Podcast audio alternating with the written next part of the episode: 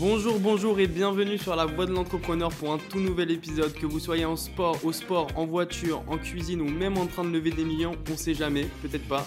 Aujourd'hui, Gab est avec nous. Salut Gab, comment tu vas? Salut, salut à tous. Bah écoute, ça va super bien. Et je suis content que tu démarres là, c'est cool, ça change un peu. ouais, j'avoue, j'avoue, j'avoue, j'avais envie. Voilà, donc trop, trop content d'être là aujourd'hui parce qu'on a un invité exceptionnel qui, en plus de ça, a un très beau prénom. Vous allez voir, il a plein de choses à nous partager et plein d'anecdotes avec des super rockstars de la tech. Juste avant de commencer, s'il vous plaît, donnez-nous un maximum de love. Voilà, on travaille beaucoup, beaucoup avec Gab et on essaye vraiment d'avoir des invités de qualité. Donc euh, voilà, un tout petit commentaire, un like, un partage. Euh, notez-nous. Franchement, ça nous ferait beaucoup, beaucoup, beaucoup de bien et ça nous ferait sortir un peu du classement. Donc voilà, vous connaissez le classique, on vous présente l'invité juste après le bingle comme d'hab. 1, 2, 1, 2, Gab, tu me reçois Ouais, bien reçu, tout est OP. Salut à tous, je m'appelle Raphaël. Et moi c'est Gab. Le mic est on, le son est bon, vous êtes prêts à découvrir des esprits créatifs et audacieux de l'entrepreneuriat. Chaque semaine, on vous fait découvrir des entrepreneurs inspirants, partageant avec vous leurs histoires fascinantes, leurs triomphes et leurs défis. Vous allez voir comment ils ont surmonté les épreuves, les leçons qu'ils ont apprises et tous les secrets de leur succès. Alors alors, installez-vous confortablement et préparez-vous à être inspiré, car la voie de l'entrepreneur commence maintenant. Et surtout, n'oubliez pas, peu importe où vous en êtes dans votre propre aventure entrepreneuriale, chaque épisode est une source d'inspiration pour vous guider dans votre futur. Bon bah Raph, je crois qu'on peut y aller. Allez, c'est parti. C'est parti, salut à tous. Voilà, le mic est on, le son est bon comme on dit. Et notre invité aujourd'hui, c'est Raphaël Labbé. Salut Raphaël, bienvenue. Merci. Bienvenue, bienvenue. D'accord, écoute, euh, merci beaucoup voilà, d'avoir accepté euh, notre invitation euh, depuis les Pays-Bas, Amsterdam, hein, c'est ça? Exactement, bah, merci de m'accueillir, c'est très sympa. Et en plus, comme disait Raphaël, Tellement de ouf, tout va bien. Alors écoute, on, veut tout savoir, Raph. Euh, voilà, on veut tout savoir sur toi, comment tu as commencé? Euh, tu vas nous parler d'Unlike, de toutes tes expériences jusqu'à aujourd'hui. Euh, et alors avant ça, en coulisses, tu nous as raconté que tu avais passé une journée entière avec Mark Zuckerberg à Paris. Alors on est hyper curieux. on veut tout savoir sur ce gars. Tu nous raconteras ça un petit peu plus tard. On garde un peu de suspense. C'est notre marketing à nous, ok? Donc ouais, tu as plein de trucs à nous raconter. Et franchement, Raph, il va pouvoir le dire. Cet épisode, on savait pas par quoi commencer, tellement Raph a fait mille et, une choses. Franchement, on s'est dit, mais alors qu'est-ce qu'on va prendre? Il faut qu'on condense, on a envie de parler de ça, de ci et tout. Donc, on va tout vous raconter, chers auditeurs. mais d'abord, première question, Raph, comment ça va? Eh bien, écoute, ça va très bien. Aujourd'hui, un temps pourri, très néerlandais, beaucoup de pluie, il fait froid. Euh, et du coup, je suis bien au chaud à l'intérieur avec vous, donc euh, j'ai envie de dire tout va bien. Génial, super. Alors, est-ce que tu pourrais te présenter un petit peu à nos auditeurs, euh, voilà, et puis nous expliquer brièvement les, les étapes clés, les grandes étapes de, de ta carrière pro? Alors, donc je m'appelle Raphaël, un très beau prénom. j'ai je vis aux Pays-Bas, je suis marié, j'ai deux enfants, et j'ai la chance depuis quelques années de vivre à l'étranger, ce qui est un apporte. Hein. Je sais que c'est le cas aussi pour vous, messieurs, euh, mais ce qui, euh, euh, mmh. avec le temps et la famille, permet aussi d'avoir un regard intéressant sur soi-même et, la culture dont on est, on est issu. Donc voilà, et mon parcours professionnel, il, a il est assez varié. J'ai pas fait tant de trucs que ça. Hein. J'ai fait, mmh. fait, pas mal de choses, mais comme je suis un peu plus âgé que vous, c'est normal. Le temps joue pour moi en termes de quantité. Euh, mais globalement, euh, le fil rouge, ça a toujours été les médias. Et ça, c'est sympa parce que c'est vrai que c'est un, fil conducteur. J'ai fait beaucoup de métiers. J'ai commencé plutôt, euh, ayant fait une école de commerce dans la finance. dans les années 2000, j'ai fait du M&A, du fonds d'investissement, ce qui était plutôt assez tôt par rapport à... Enfin, c'était pas très tendance encore comme ça l'est aujourd'hui, parce que c'était il, il, y a plus de 20 ans. donc ça et, euh, donc, et du fonds de fonds. Euh, donc, j'investissais dans des fonds qui investissaient dans les startups. Euh, première phase, entrepreneuriat, avec une boîte qui s'appelait You Like et pas Unlike, mais c'est pas grave parce qu'elle existe. You Like, ok. you Like. ensuite, j'ai vendu cette société à l'Express. Donc, je me suis retrouvé à travailler dans un groupe média. Donc, tu vois, plutôt très content du transition. Euh, j'ai, euh, et ensuite, j'ai remonté une autre société. Euh, donc en fait, c'est pas tant d'expérience que ça, mais par contre, tous ces métiers, que ce soit la banque d'affaires, c'était spécialisé dans les médias, la start-up, elle avait un site donc avec une vocation de trafic et de médias. Je me suis retrouvé à travailler dans un média et là maintenant, je travaille dans des. J'ai monté une société de logiciels pour les directions de la communication. Donc on travaille indirectement avec les Ouais, médias. c'est vrai que c'est c'est un peu le, le point de le fil rouge de ma carrière. Et après, j'ai euh, et ça, c'est ce qui fait que c'est assez rempli.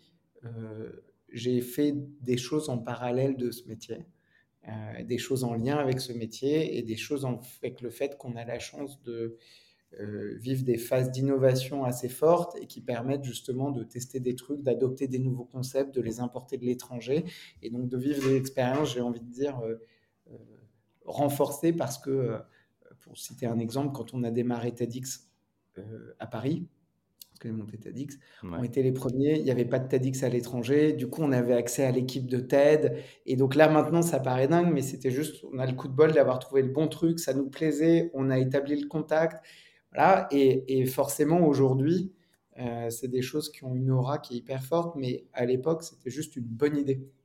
Bah ouais, génial.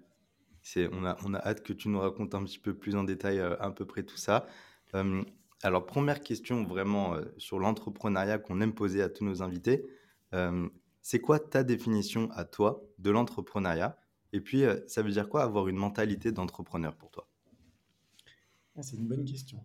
Il y y a deux trucs. Y a J'ai une réponse pour le, le job de CEO, mais c'est pas l'entrepreneur. Le CEO, c'est le gestionnaire qui cohabite avec l'entrepreneur qui est en toi. Ok. Donc les deux doivent être à peu près d'accord, mais c'est pas le même job. Euh, pour moi, l'entrepreneuriat, euh, j'ai pas une vraie définition que j'aurais écrit dans un coin, donc je vais essayer de livrer un, un peu Mhm. un brouillon, mais c'est c'est le fait d'aller dans une zone, euh, quand bien même qu'on la, qu'on, si on la connaît un peu, euh, mais pour vivre une aventure. Donc c'est ce qui m'a toujours passionné, c'est comment on, on s'intéresse à une prise de risque, à expérimenter des choses. C'est un peu comme dans le voyage, quand on décide d'arrêter de suivre le, le guide ou le plan qu'on avait fait, qu'on sort des sentiers battus et qu'on part. Donc c'est pas une vraie définition de l'entrepreneuriat, mais c'est ce qu'on vit dans l'entrepreneuriat. Ouais. Euh, et ça, je pense que c'est, pour moi, c'est un, un des points les plus forts et c'est ce qui a drivé pour moi la volonté d'entreprendre, c'est-à-dire de sortir du, du sentier battu, de vivre une expérience en sachant que, évidemment, c'est pas du tout tout rose et que quand on prend des chemins de traverse, il y a des, des chouettes moments où on arrive pile au moment du coucher de soleil sur le truc et on se dit waouh! Et puis il y a aussi beaucoup de moments où on est euh, sous la flotte alors qu'on n'avait pas prévu, il n'y a pas d'arbre pour se protéger. euh. Donc c'est c'est un mix des deux. Et du coup, je vous parlais du CEO qui cohabite avec l'entrepreneur, parce que dès que, dès que le projet commence à être euh, ou financé ou à marcher, en fait, on rentre dans une, une routine, une gestion. Et là, ma définition du CEO, c'est simple, c'est Chief Emmerd Officer. C'est-à-dire que ton job, Toutes c'est Je la connaissais pas celle-là. Toutes les galères. Exactement. Donc, c'est pour dire, c'est il y a cette logique un petit peu de l'envie de partir à l'aventure, et ça, c'est l'entrepreneuriat. Et évidemment, derrière, il faut gérer le bordel qui vient avec, et ça, Mm. c'est le job. Et, et donc, les deux, je trouve, définissent un peu euh, cette notion. C'est-à-dire que, évidemment, on est fou et un peu taré quand on y va. Il faut être clair aussi que dans sa tête, il va falloir gérer ça. Ouais. Et, et je connais aussi des gens qui n'aiment pas cette dichotomie. Et pour moi, si on est euh, à l'aise avec cette dichotomie de- d'être deux à la fois en même temps, euh, alors on a souvent son associé ou un partenaire pour aider, comme vous deux. Et ça, ça permet de, quand il y en a un qui est très aventureux, d'en avoir un qui gère plus les emmerdes et vice-versa, puisque c'est jamais homogène. Mais voilà. D'ailleurs, c'est Raph qui gère les emmerdes. Il n'y a pas d'emmerde, il n'y a pas d'emmerde, il n'y a que du kiff. Mais Non, justement, non, non, Raph, il faut pas dire ça parce que euh, je pense que c'est important de se dire il y a plein de kiffs, mais il y a aussi plein d'emmerdes. Et en fait, c'est plus simple pour moi d'être entrepreneur en, étant clair là-dessus. Et d'ailleurs, je trouve que c'est quelque chose dans le podcast que beaucoup de vos invités racontent. C'est une forme d'honnêteté sur euh, euh, les hauts et les bas de, de, de cette histoire. Et je pense qu'on ne peut pas parler de la voie de l'entrepreneur euh, VOIX sans parler des roues, des, euh, des roues crevées, des pannes de joints de culasse, des, euh, des, des autostoppeurs pris en cours de route qui, qui- voilà, c'est Ouais, très intéressant ce que tu dis parce qu'on nous le dit souvent, les entrepreneurs, les entrepreneurs, ils nous le disent souvent que le problème dans tout ce qui est les podcasts sur l'entrepreneuriat, c'est qu'en général, les entrepreneurs, ils vendent que du rêve, tu vois, et ils parlent pas assez de l'autre aspect, euh, tu vois, de toutes les galères, comme tu dis, et de toutes les difficultés. Donc on l'a, on l'a entendu quand même pas mal de fois, et, et franchement, c'est ça qui est intéressant, en fait, c'est, c'est aussi de faire comprendre à tous nos auditeurs que l'entrepreneuriat, c'est pas euh, tu montes une entreprise, tu la vends, tu lèves euh, comme tout le monde. Enfin, en général, c'est c'est 99% de chance que tu n'arrives pas à faire tout ça. Quoi. Ça, ça peut, mais c'est plutôt les exceptions. Ouais, c'est ça. En home, run, en home run du premier coup, je pense qu'il y a un truc qui est en train de changer aussi, mais ça, c'est l'environnement, c'est toujours comme ça, parce que j'ai la chance d'avoir la chance et la malchance, mais l'expérience, c'est ça, d'avoir connu plusieurs euh, crises. La première bulle Internet, la crise euh, financière de 2008, et puis aujourd'hui, un peu ce truc un peu plus larvé post-Covid, mais c'est aussi dans les phases de creux, on est plus honnête sur ce qu'on a vécu. Dans les phases très up, personne n'a envie d'être le loser qui galère. Donc, comme on sort d'une phase où il fallait absolument dire voilà, et que les gens là sont plus réalistes sur il y a des boîtes qui ferment, ça permet d'être plus honnête aussi. Alors, ça, ça m'impacte pas moi personnellement, mais je vois que c'est en train de changer et ça, c'est plutôt bien. Euh, parce qu'évidemment, quand il y a 10 boîtes qui ferment et que toi, tu fais juste 20% de croissance, mais que tu es une boîte rentable et que tu es content de ça, ce qui est notre cas, bah, tu peux être fier de ça quand tu fais ça, mais que tout le monde a levé 200 millions, recrute 80 personnes, tu vas pas aller dire, voilà. Donc il y, a toujours, il faut aussi mettre en, je pense ça en perspective. Donc c'est bien que ça change, c'est bien qu'on profite de la crise pour être un peu plus honnête. Les périodes d'euphorie, elles sont cool et en même temps, elles sont aussi un peu fausses. C'est comme quand on sort en boîte de nuit, on a tendance à mettre ça. ouais.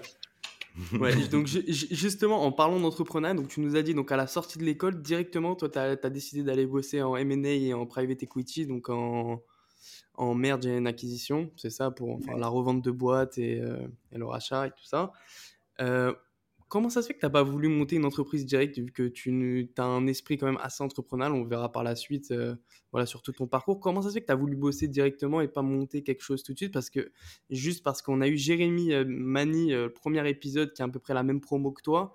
Et lui, justement, il a profité de cette bulle Internet à la sortie de l'école justement pour monter une entreprise. C'était quoi en fait tes idées à ce moment-là?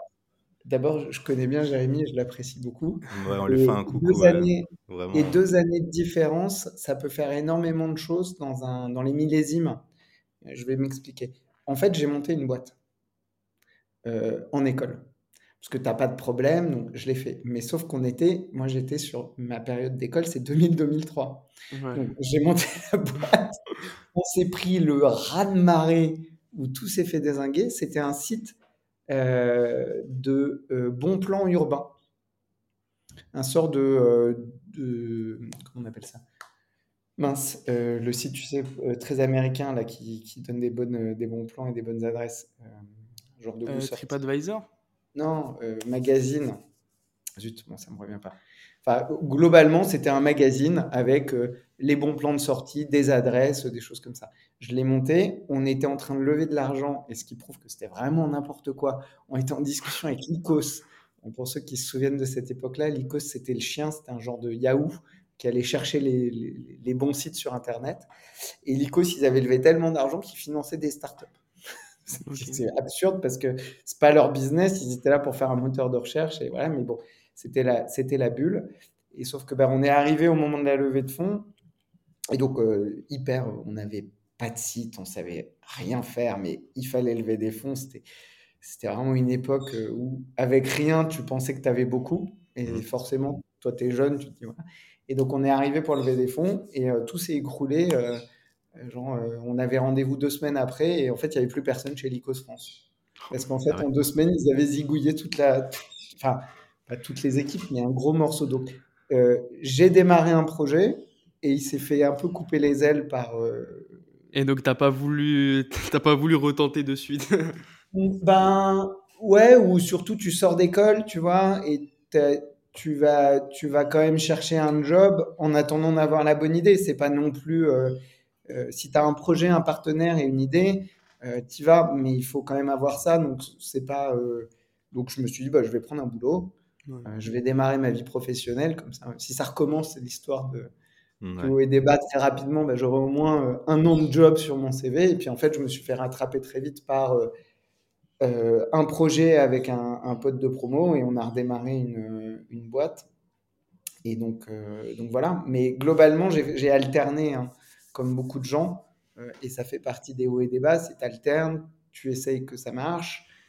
L'environnement était très très peu aidant à l'époque, hein, en 2000 il y a faire du site quand tu as 25 ans, même quand tu as fait une super école de commerce, c'était dur. Aller trouver les premiers centaines de milliers d'euros pour monter un projet. Il n'y avait pas du tout l'engouement qu'il y a aujourd'hui avec les startups.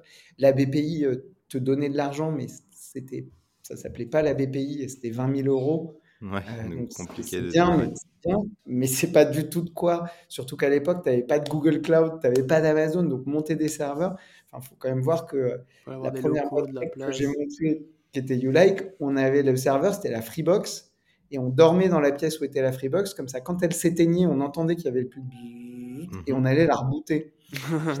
C'était la version cheap de Google Cloud. Ah ouais. Donc, euh, voilà, donc c'était aussi un, c'était moins propice à, à un- une cadence accélérée comme on a aujourd'hui.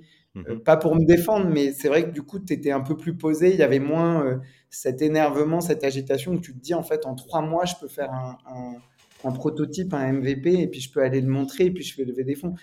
Tu faisais rien en trois mois. Ah ouais. Ouais. En moi, tu- il n'y avait pas d'outils pour faire des wireframes, pour faire des. tu vois, donc, Ouais, ouais, tout- Trois mois, c'était, euh, aujourd'hui. euh, ouais. Il fallait ouais. trois jours pour sortir un logo. C'est qu'aujourd'hui, une petite phrase sur, une, sur un site IA et en trois secondes, tu as un logo. Ouais, et un bout de no-code. Et, euh, et donc voilà, donc les outils à disposition, ils sont incroyablement plus. C'est euh, fou. C'est fou. ouais. Et du coup, pour, Jérémy, bah, effectivement, deux années, et ça c'est important parce que c'est valable tout le temps. Il y a les bonnes et les mauvaises années. Il faut pas forcément démarrer dans les bonnes années. Parfois, démarrer dans les creux, c'est hyper positif parce qu'on a le temps de passer ces premières années quand l'activité économique n'est pas hyper forte. Et quand ça redémarre, bah, on est porté par ça. Mhm. Euh, Il y a une notion de timing dans l'entrepreneuriat qu'on maîtrise pas du tout. Ouais, bien sûr. Euh, Donc, voilà. tu décides de bosser finalement. Euh, Tu fais quoi exactement? C'est quoi ton taf? Ça te plaît Ça te plaît Ouais. pas? Combien de temps tu y restes? Ouais, je- globalement, j'essaie d'être content de ce que je fais toujours parce que je pense qu'on peut rendre, euh, un- surtout quand on est un plus jeune, globalement, on va pas avoir le job le plus prestigieux et le plus intéressant. On passe Mhm. par, euh, on travaille pour quelqu'un qui est déjà passé par là et qui a tendance à vous donner les tâches pas très sympas. Euh, et c'est normal parce qu'il est déjà passé par là et son job, c'est un peu de vous apprendre à les faire pour s'en débarrasser. Il y a une espèce de logique là-dedans qui est valable à peu près partout. Donc, c'est plutôt la manière dont on aborde cette phase-là qui est intéressante. Donc, j'ai détesté la banque d'affaires parce que j'étais à la Société Générale. Mon, mon chef était un, un idiot fini. Euh. Vraiment, je- voilà. Il y a un autre truc qui m'énervait fondamentalement, c'est que mon voisin de table était aussi smart que moi, ou aussi bête que moi, je ne sais pas, mais en tout cas, on avait le même niveau d'intelligence, mais il avait un tiers de mon salaire parce qu'il n'avait pas fait la bonne école. Ah ouais. Donc ça, ça, tu vois, moi, ça, c'est un truc, ça m'est- c'est les, c'est les grandes banques, mais quand tu es junior, tu arrives en fonction de ton école. À l'époque, il y avait des salaires, il y avait des barèmes, et Mhm. c'était pas discutable. Et tu étais bon, tu étais mauvais, ça changeait rien. Ça, je trouve, ça, c'est un des premiers contacts que j'ai eu avec le monde de l'entreprise, ça m'a beaucoup plu. Et Mais c'est encore valable aujourd'hui, tu penses? Ouais, c'est ça que je te sais pas. Je sais pas te dire parce que je- j'ai de la chance, je fais plus ça. Donc, je sais pas, faudrait demander, mais en tout cas, c'était pas très fair, je trouvais ça pas très sympa. Et par contre, pour vous dire comment j'ai transformé ça en un truc cool, et je sais que mes collaborateurs aiment pas trop parce que du coup, je suis devenu un peu ninja. Ce chef de service, il venait, il prenait ma souris et il prenait le contrôle de mon travail, tu vois. En prenant ma souris, il, il prenait le contrôle de mon ordi. Donc, Ça m'énervait, ça me Ouais, frustrait, tu vois, pendant deux semaines, je trouvais ça horrible. Il arrivait par derrière, tu le voyais pas. Et puis il prenait ta souris, il disait non mais attends là t'as pas fait ce qu'il fallait, c'est vraiment pour te gueuler dessus histoire de. Ouais. Il y avait une fausse, et pour te dire il y avait une fausse à stagiaire. C'est pas genre il y avait un endroit où on mettait les stagiaires, c'était la Ah fausse. c'était une fausse carrément, quoi. La fausse, c'est comme ça qu'il l'appelait. On était à la fausse aux stagiaires, donc bon c'était pas terrible. Mais Ouais. du coup j'ai débranché ma souris et je me suis mis à devenir un ninja du clavier. Les Et je contrôles, faisais tout au X, clavier. Z de partout. Il arrivait, il prenait ma souris et puis ça faisait rien. Il c'est énorme. qu'est-ce que tu veux faire? Et je faisais tout avec mon clavier. Et en fait, je savais qu'il n'était pas capable de faire la même chose. Donc, du coup, bon, c'était un peu, c'était un peu, un peu piquant, tu vois, comme manière de répondre. Mais c'était Ouais, pas conflictuel. génial. Voilà, c'était génial. Et du coup, je suis devenu un ninja du clavier parce que j'arrivais à faire, euh, voilà, ce qui m'a servi quand j'ai joué à StarCraft pour être très, très bon et très, très efficace. J'avais un, comme on dit en jeu, en e-sport, j'avais un super APM parce que le nombre d'actions par minute que je pouvais faire au clavier était hyper élevé. Donc, tu vois, quand je dis euh, on peut transformer, surtout quand on est plus jeune, quelque chose d'intéressant, c'est que tu peux t'intéresser à l'industrie dans la qualité, tu peux, voilà, et puis tu as des temps morts dans ces métiers-là. Donc, euh, si tu sais les exploiter, c'est pas le. Euh, voilà, je trouve que c'est un beau message parce qu'on a beaucoup de jeunes euh, auditeurs et qui nous disent on fait, voilà, je bosse dans ci, je bosse dans ça, mais franchement, je me fais chier, j'ai l'impression d'apprendre rien, je suis en contrat pendant un an, j'ai rien à faire, etc. Et en fait, voilà, ce que Raphaël nous dit, bah, c'est qu'on peut toujours trouver quelque chose qui sert par la suite, que ce soit des petites choses, des grosses choses, mais c'est un peu ça ton message. Ouais, et, c'est surtout, faut développer ses skills. Enfin, t'attends pas d'un sportif, euh, euh, si on reprend, pour faire une métaphore, j'aime bien, j'aime pas trop regarder du sport, mais j'aime bien la métaphore sportive, mais c'est, euh, tu mets 50 athlètes, enfin, le coach a un impact, mais c'est beaucoup comment se comportent les athlètes eux-mêmes qui font qu'ils vont être des performeurs ou pas.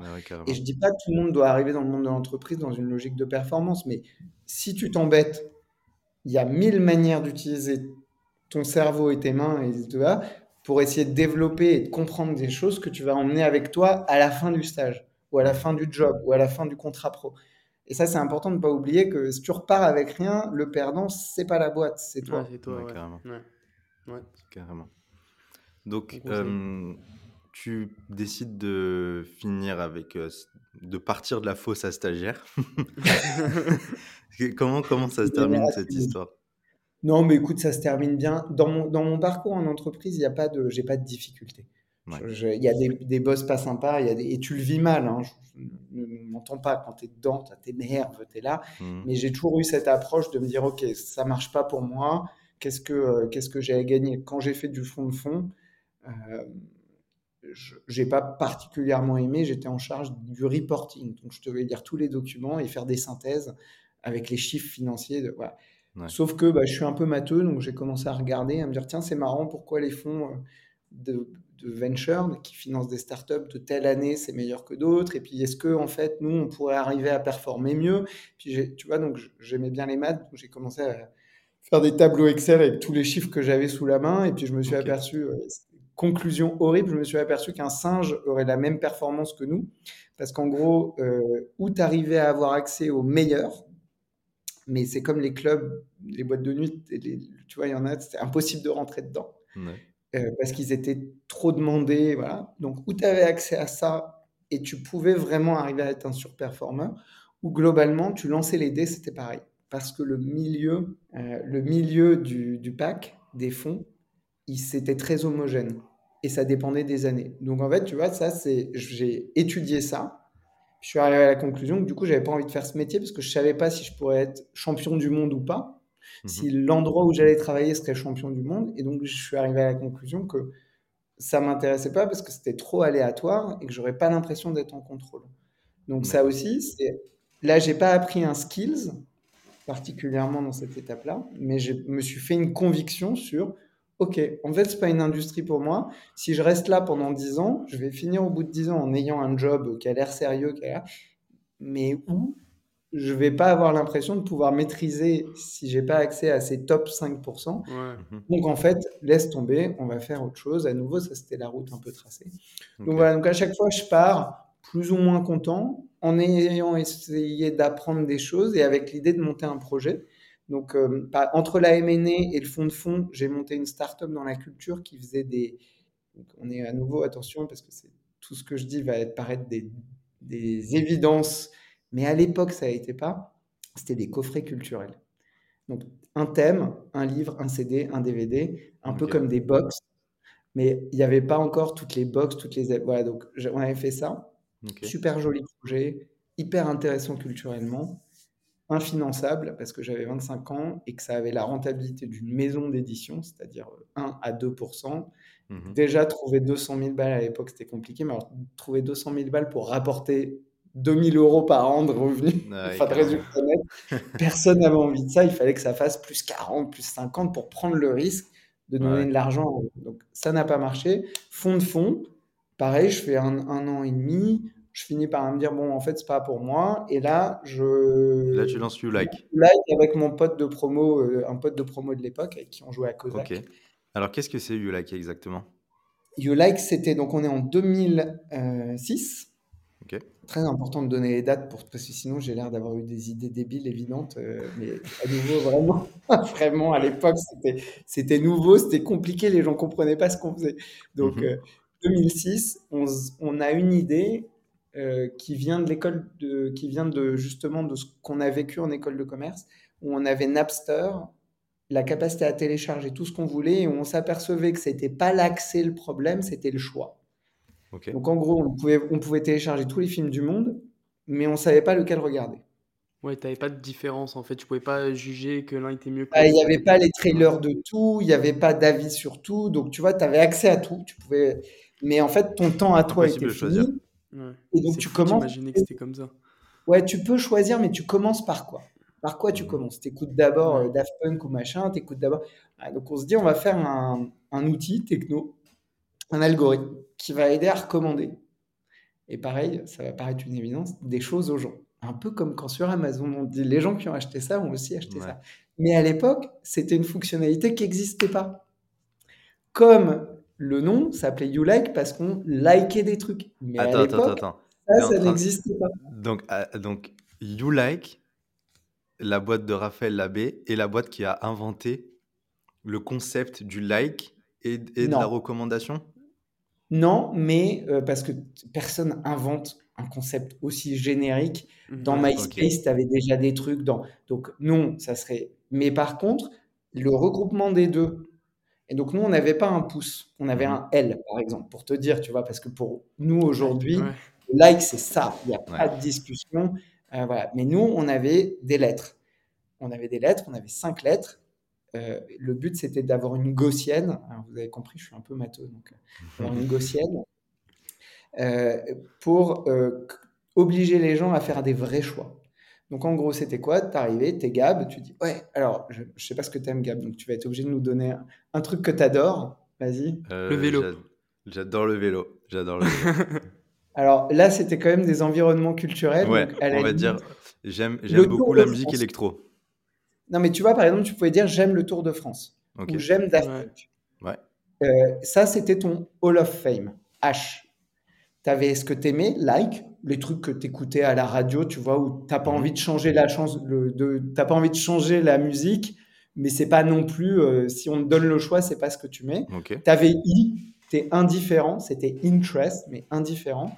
Dislike, ça, euh, tu changes la radio, euh, Mhm. tu zappes à la télé, enfin, tu vois, le truc, tu veux le faire disparaître. Ouais, genre la musique de Et Pierre de la Starac en ce moment. C'est. Peu importe, Je ah pas. ouais, voilà, ça. Exactement. Et après, tu avais le Hall of Shame. Et là, c'était le truc dont tu voulais te débarrasser à tout prix. Le truc où, tu vois, si un pote te dit Ah, j'ai regardé ça, tu es là. Non, mais comment C'est pas possible, tu peux pas aimer ça. Et donc, ça, c'était.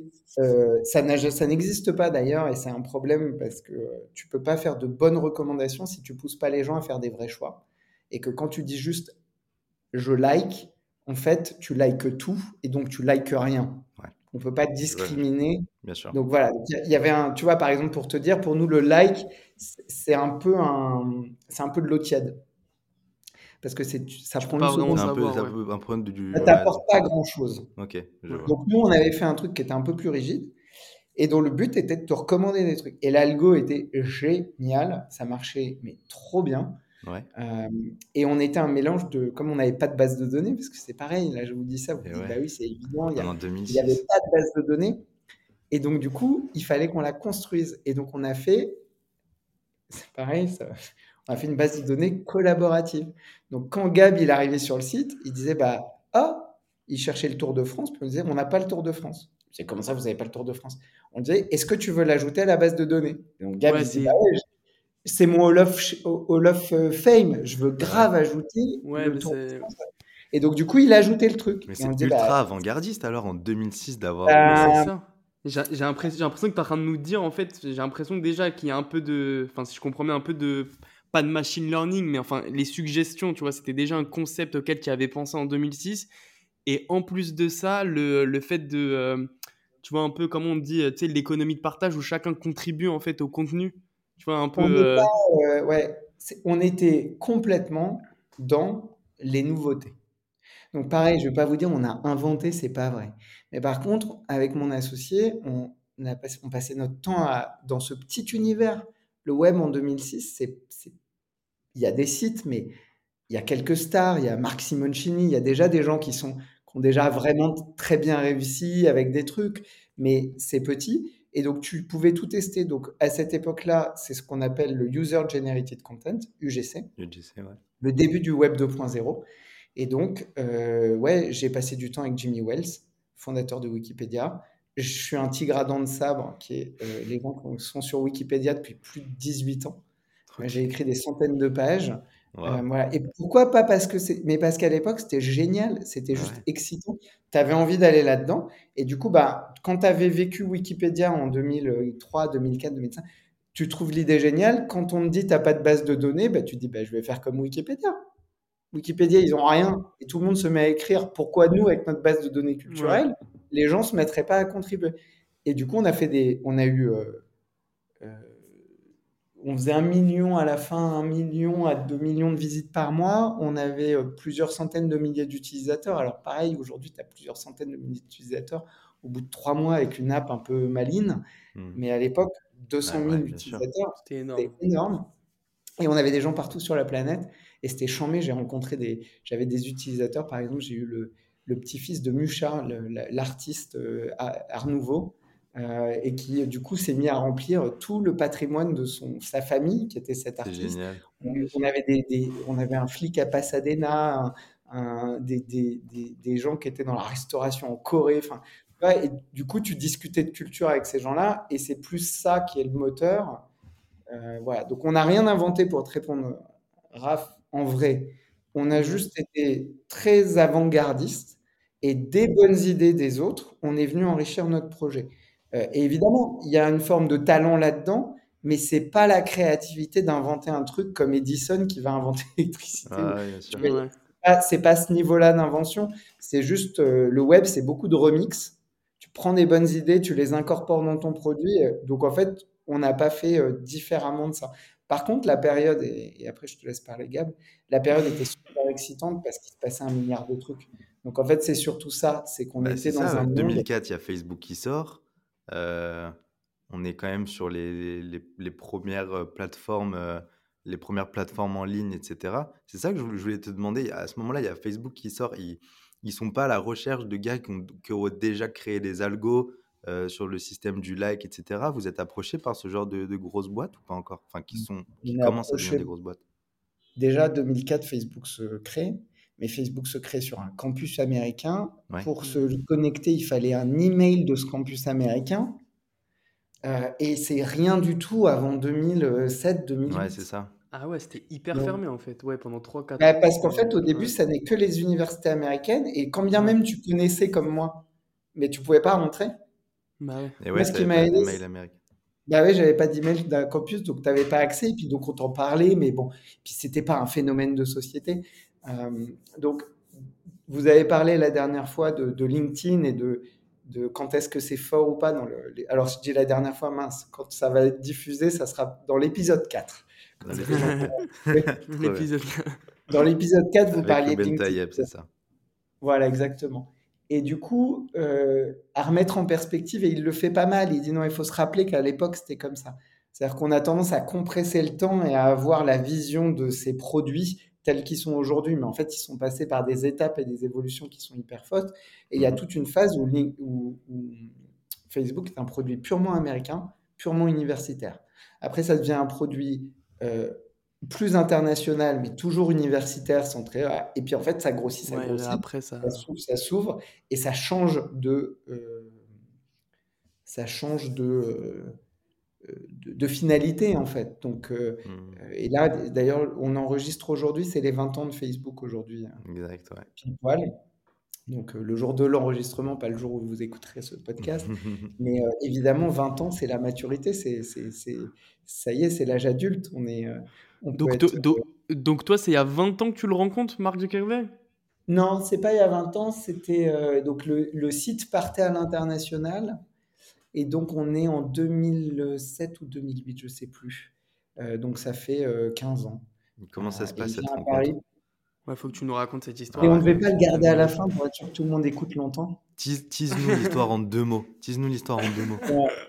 en gros, euh, très simplement, euh, et c'est là où être pionnier, c'est cool, euh, il vient euh, à Paris euh, pour euh, s'offrir de la visibilité en Europe. Euh, et donc, il vient pour faire envoyé spécial, euh, parce que c'est déjà un phénomène de société, et pour aller au grand journal de Canal. Euh, et donc l'agence RP de, de relations publiques qui s'occupe, qui récupère ce contrat complètement inespéré, euh, qui s'appelait Balou Pillard à l'époque, pareil, c'était une, une équipe incroyable, complètement pionnière de gens géniaux. Euh, donc récupère ça, et puis ils se disent, bon, en même temps, on a un problème, euh, de quoi on va lui causer pendant tous les temps morts. Euh, et puis euh, en plus, euh, ça serait pas mal si on pouvait briller un peu parce que cette boîte a l'air de bien grossir et ça serait bien cool si on arrivait à les signer définitivement comme notre client. Et donc c'est là où ils se disent, bah, tiens, en fait, Raphaël, il fait de la photo. Raphaël, il écrit sur Wikipédia. Raphaël, il fait un réseau social. Bon, bah en fait, on va inviter Raphaël. Ils se disent, on va appeler Raphaël. On va lui proposer de venir passer la journée avec nous. Euh, et donc, c'est ce que j'ai fait. Et du coup, c'est sympa parce que j'ai fait son portrait, qui a été euh, la photo de lui pendant très longtemps sur Wikipédia. Euh, j'ai pu, eu la chance de pouvoir passer une journée avec lui un peu entre les cases, donc c'était sympa parce que il était encore, euh, c'était, c'était une star, mais il n'y avait pas de garde du corps. En gros, l'équipe qui l'a- avec qui on a passé la journée, c'était Sheryl Sandberg, lui, et le troisième Gugus, dont j'ai oublié le nom, qui était genre le, un de ses bras droits, mais il n'y avait pas du tout de staff autour. Enfin, c'était vraiment, euh, on était cinq dans la voiture, quoi. Ouais. Ouais, c'était le début. Et donc, c'était une super journée. Bah ouais. Parce que, euh, parce que du coup, c'est un peu cool maintenant. Bah Ouais. D'avoir carrément. C'est une d'avoir histoire passé trop cette cool. journée. Je n'en connais pas beaucoup. Des gens qui ont réussi à passer non pas cinq minutes, mais une journée entière avec Mark Tu Zuckerberg. penses Ouais. qu'il se rappellerait de toi J'en sais rien. Je, probablement pas. Je pense qu'il a une Là, pleine. tu as rencontré pas De mal toute de gens. façon, malheureusement, on peut pas aller lui poser la question. Ouais, Par contre, tous dommage. ceux qui ont fait ça s'en souviennent bien. Il y a Nadia, ma copine de Bah ouais. Qui a, tu et c'est des bons souvenirs. Et à nouveau, euh, c'est pas tellement. euh, Enfin, euh, là, je vous cite Mark Zuckerberg et c'est rigolo et on est tous très motivés. Il y a des oiseaux de ouf là qui font un bruit. Je sais pas si vous les entendez. Non, Ouais, mais c'est agréable, y a pas de souci. Ok. Mm. Euh, du coup, non, c'est c'est le résultat maintenant, mais ça me permet de redire un truc, et on en a déjà parlé, c'est quand tu pars à l'aventure, tu sors des sentiers battus. Un des trucs qu'il faut essayer de faire quand tu es entrepreneur, pour moi, c'est c'est de- d'essayer de vivre le truc pleinement. Et quand on me dit, vas-y, faut venir passer une journée avec ce mec-là, je sais pas non plus qui va devenir Mark Zuckerberg. Bah Mais je me dis, c'est marrant, on me propose, il y a un mec qui vient des États-Unis, il fait un réseau social, je vois le truc, ça a l'air d'être quand même sérieux, tu vois, et donc tu vas. Tu Mm. vas, tu vis ta journée. Et tu as le coup de bol, et c'est un peu comme pour TEDx, tu as le coup de bol dix ans après, c'était le truc à faire. Bah ouais, il y a plein d'autres journées que je vous raconte pas avec des gens qui n'ont aucun intérêt, mais je les fais quand même. Ouais. Donc, ce qui est intéressant, c'est de se dire, voilà, il y a le succès, euh, au sens de j'ai réussi, j'ai pas réussi. Il y a l'espèce de, de gloire ou de reconnaissance de l'extérieur. Est-ce que tu as gagné beaucoup d'argent? Est-ce que tu que es connu? Après ça, chacun a son niveau d'appréciation et d'importance là-dessus. Et puis, il y a la réalité de ce que tu vis. Mm. Et il y a plein de bons souvenirs qui sont ni dans la catégorie A ni dans la catégorie B, mais qui font que cette aventure-là, j'ai moi vécu une super expérience. J'ai l'impression qu'avoir fait du web entre 2006 et aujourd'hui, c'est une expérience géniale parce que tu rencontres des gens qui sont eux aussi des pionniers. Et puis Ouais. parmi tous ceux que tu rencontres, il y en a qui deviennent des stars et du coup, ça te fait des histoires à raconter. Il y en a qui deviennent des copains mais qui sont pas forcément successful. Et puis il y a ceux qui deviennent des copains et des stars. Enfin, tu vois, et en fait, tu vas pas savoir quand tu fais tout ça. Ouais, Euh, voilà, donc si vous démarrez quelque chose, moi, mon conseil, c'est euh, comme vous n'êtes pas sûr de votre propre succès, c'est bien d'essayer de vivre la vie à côté pleinement pour en profiter.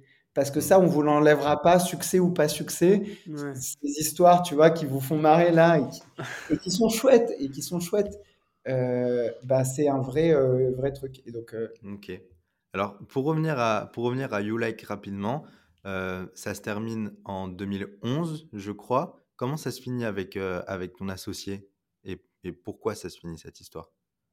ça se finit pas très bien. Donc ça, c'est la partie un peu... euh, voilà, on revient sur les trucs. Ah, ok. Mais ça se finit pas très bien. Euh, Il y a deux raisons. C'est que c'est pas la bonne idée.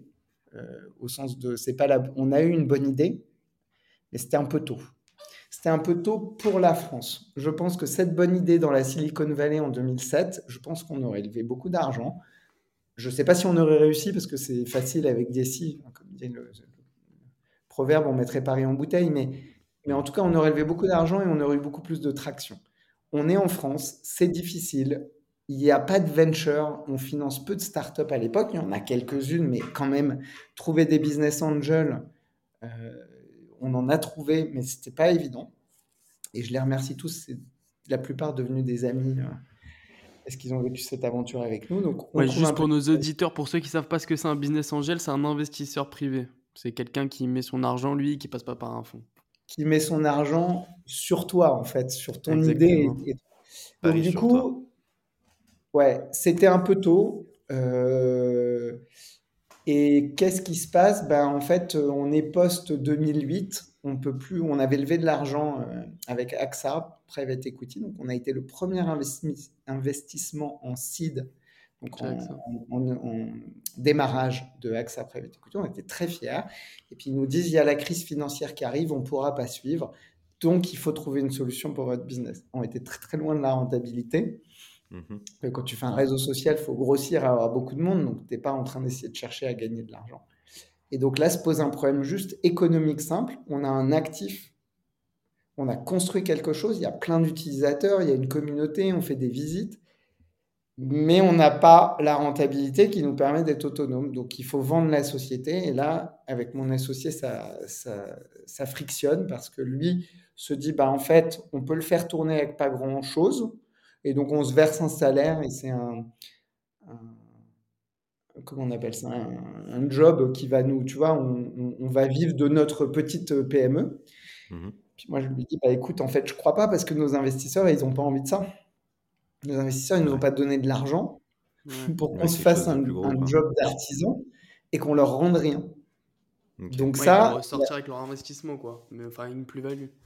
Bah, c'est leur but, mais surtout, ils veulent pas rester, à la limite, ils sont prêts à prendre un peu plus de risques pour avoir un résultat que de rester bloqué dans une situation où tu as créé ton propre emploi, mais en Ouais, fait, tu n'as pas de potentiel du tout. Et si tu les rembourses en gagnant un peu d'argent avec les dividendes, comme ils ont mis de l'argent et que tu verses très peu de dividendes, enfin que tu gagnes très peu d'argent, il faudrait 100 ans. Donc. Ouais. La proposition de je vais me payer mon salaire, je vais rester à faire mon job et je vais vous rembourser sur les 253 prochaines années, Ouais. elle est séduisante pour personne. Bah oui, bien sûr. Bien Voilà. sûr. Donc, Donc, du coup, donc bah- finalement, vous, vous décidez de faire, euh, de vendre euh, la boîte qui est rachetée par un groupe, c'est ça?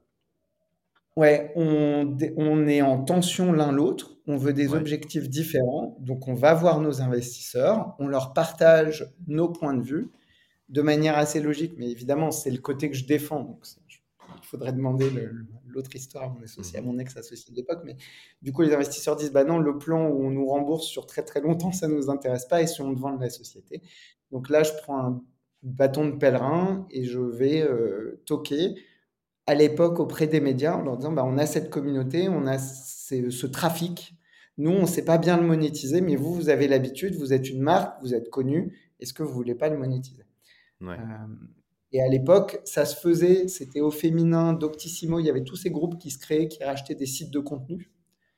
Euh, L'UGC, c'était tendance, et donc on a réussi à convaincre euh, le groupe Express Roularta, qui avait une quinzaine de marques médias, de nous acheter, de nous intégrer et de nous aider à développer le pôle culture, de, qu'on allait les aider à développer le pôle culture du groupe.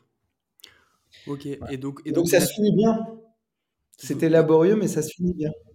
Ouais, donc vous êtes racheté, c'est ça, par le groupe Express Roularta, c'est ça? Comme ça qu'il s'appelait? Voilà, donc toi, toi, tu le rejoins, c'est ça, si je, si je me trompe pas, enfin, c'est quelque chose qui arrive souvent quand on vend, on- ils veulent vous garder un petit moment. Euh, voilà, donc tu restes pas très longtemps, je crois, hein, de 2012 à 2014, c'est ça à peu près? Alors, c'est c'est 2011-2014 et c'était le temps nécessaire et demandé par.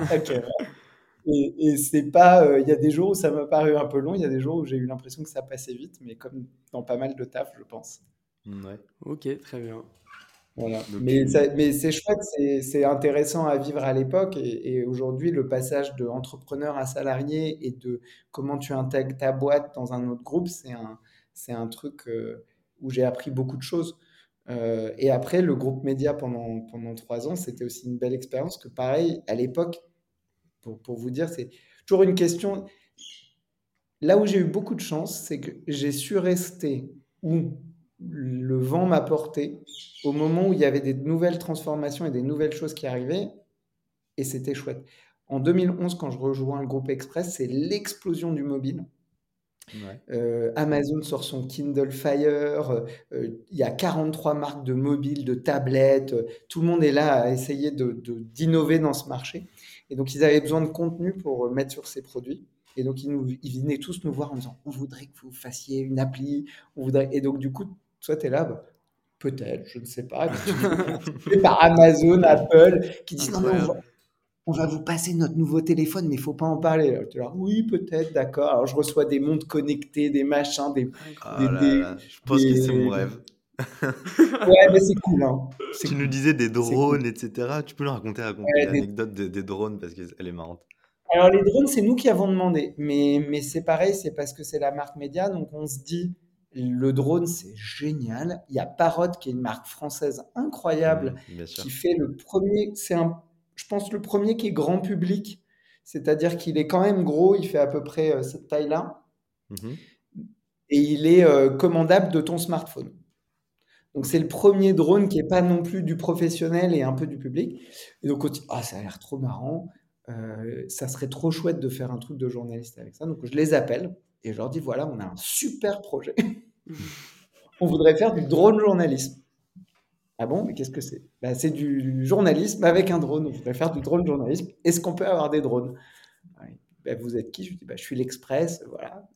Et donc, du coup, évidemment, ça va au service marketing, communication de chez Parrot. Ils se disent, bon, bah, écoute, il y a l'Express qui veut dire euh, qu'ils veulent travailler avec nous, ils veulent mettre le truc en avant, ils sont prêts à faire de la promo de Parrot. Vas-y, c'est parti. Donc, ils m'envoient 15 drones. Et donc, euh, avec les journalistes, notamment les journalistes du studio vidéo, on apprend à se servir du drone et on essaye de faire du journalisme avec. Et je dis on essaye parce que le premier, on l'a fait décoller du toit de l'Express. Première grosse euh, souffle de vent, le drone se fait embarquer Oh dans le l'immeuble d'en face, tombe par terre, se fait rouler dessus. Donc, euh, ça a pris un peu de temps pour passer de la bonne idée à la réalisation.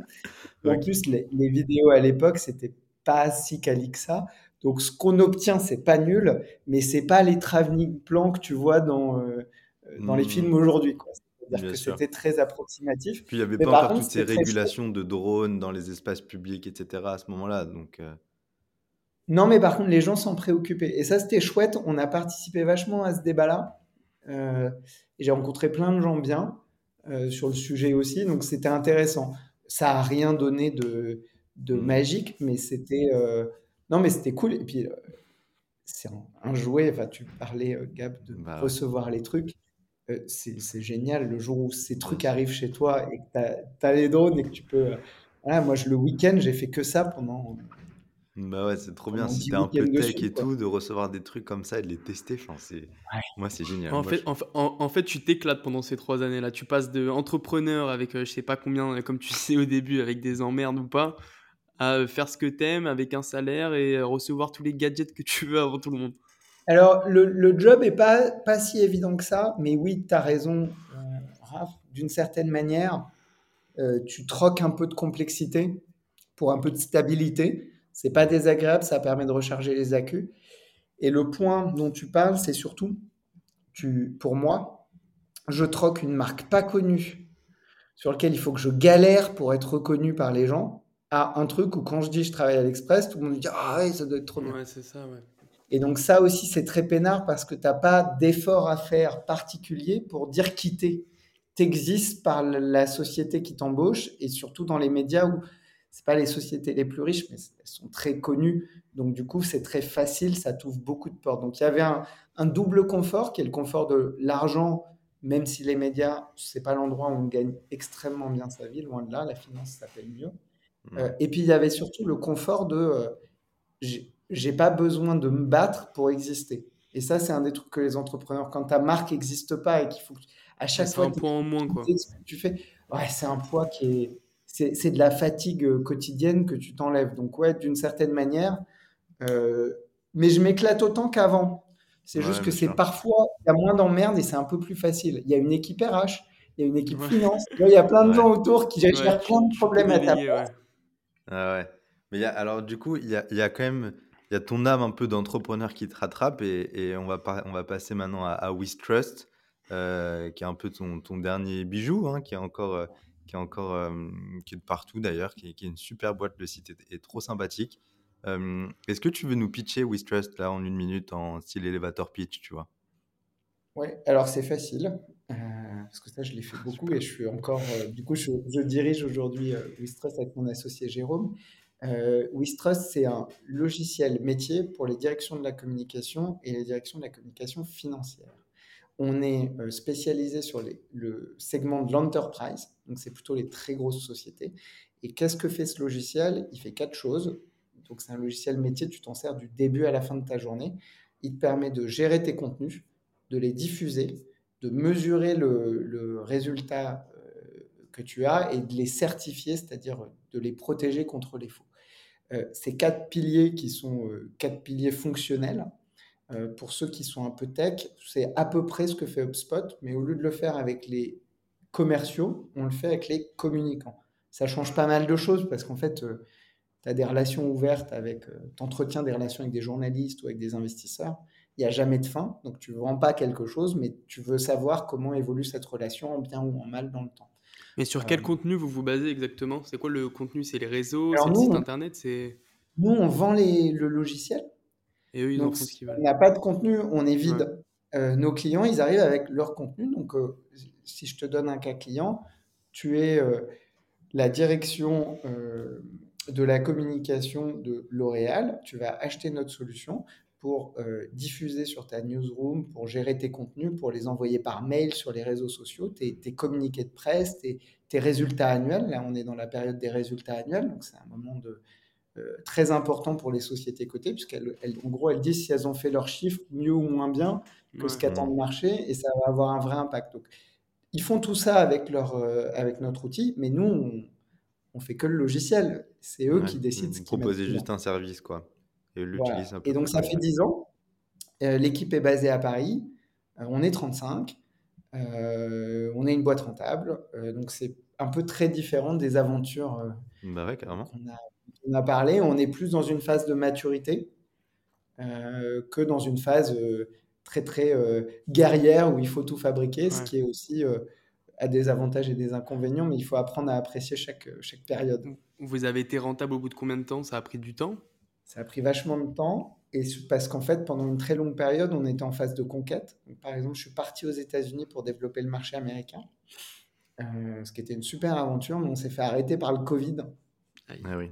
Donc, on a dû faire. Ouais, donc ça, c'était un peu, c'est un Ah peu ouais. difficile parce qu'on a déménagé avec toute la famille, on s'est installé là-bas. Ah ouais. Euh, on a commencé à gagner des clients, on a recruté une équipe, et puis euh, là, il y a le Covid qui arrive. On avait une équipe en France qui était grosse, une boîte qui était quasiment rentable en France, et nous, on perdait tout l'argent du monde euh, Ah, pour conquérir les États-Unis. Ah ouais. Donc en fait, il a fallu faire un choix un peu difficile à cette époque-là, qui est de se dire, bah tant pis, euh, on doit être des, on doit être des chefs d'entreprise euh, raisonnables et sérieux, et on peut pas mettre en risque euh, 30 jobs et un business pour les beaux yeux de Madame Liberté. Euh, Donc t'es donc, reparti, Mm. t'es pas... t'as déménagé avec toute ta famille aux États-Unis. Ça a duré combien de temps à peu près cette période euh, aux États-Unis?